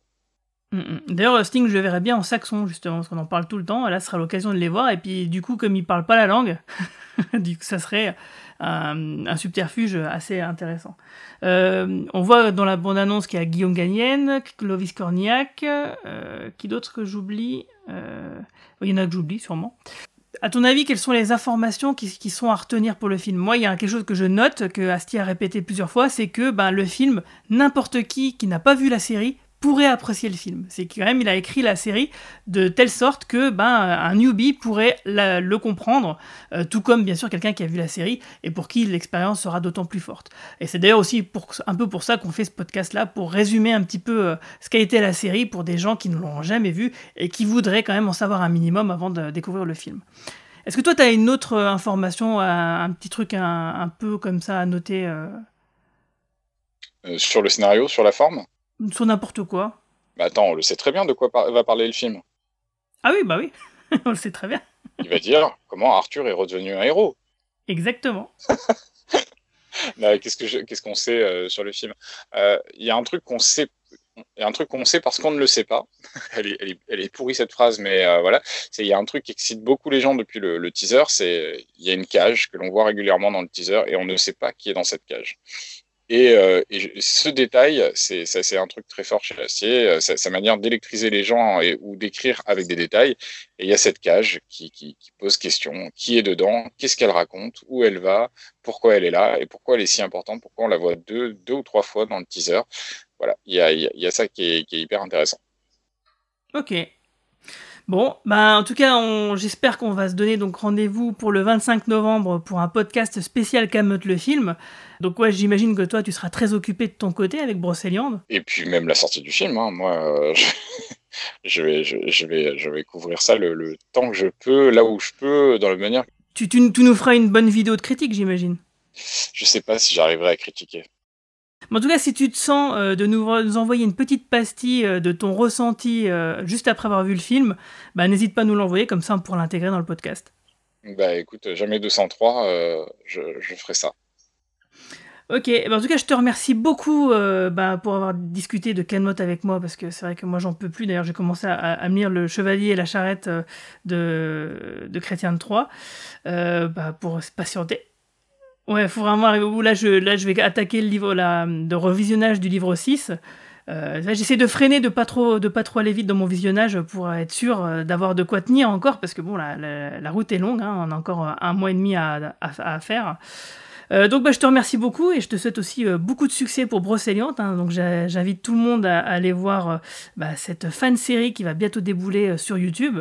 je mettrai les liens bien sûr sur tous les réseaux sociaux qui vont bien du coin pop. Et puis, bah, merci à Carlos pour ses lumières euh, sur la légende arthurienne. Et puis sur ce, bah, je vous dis euh, à bientôt. Merci encore, à bientôt les gars.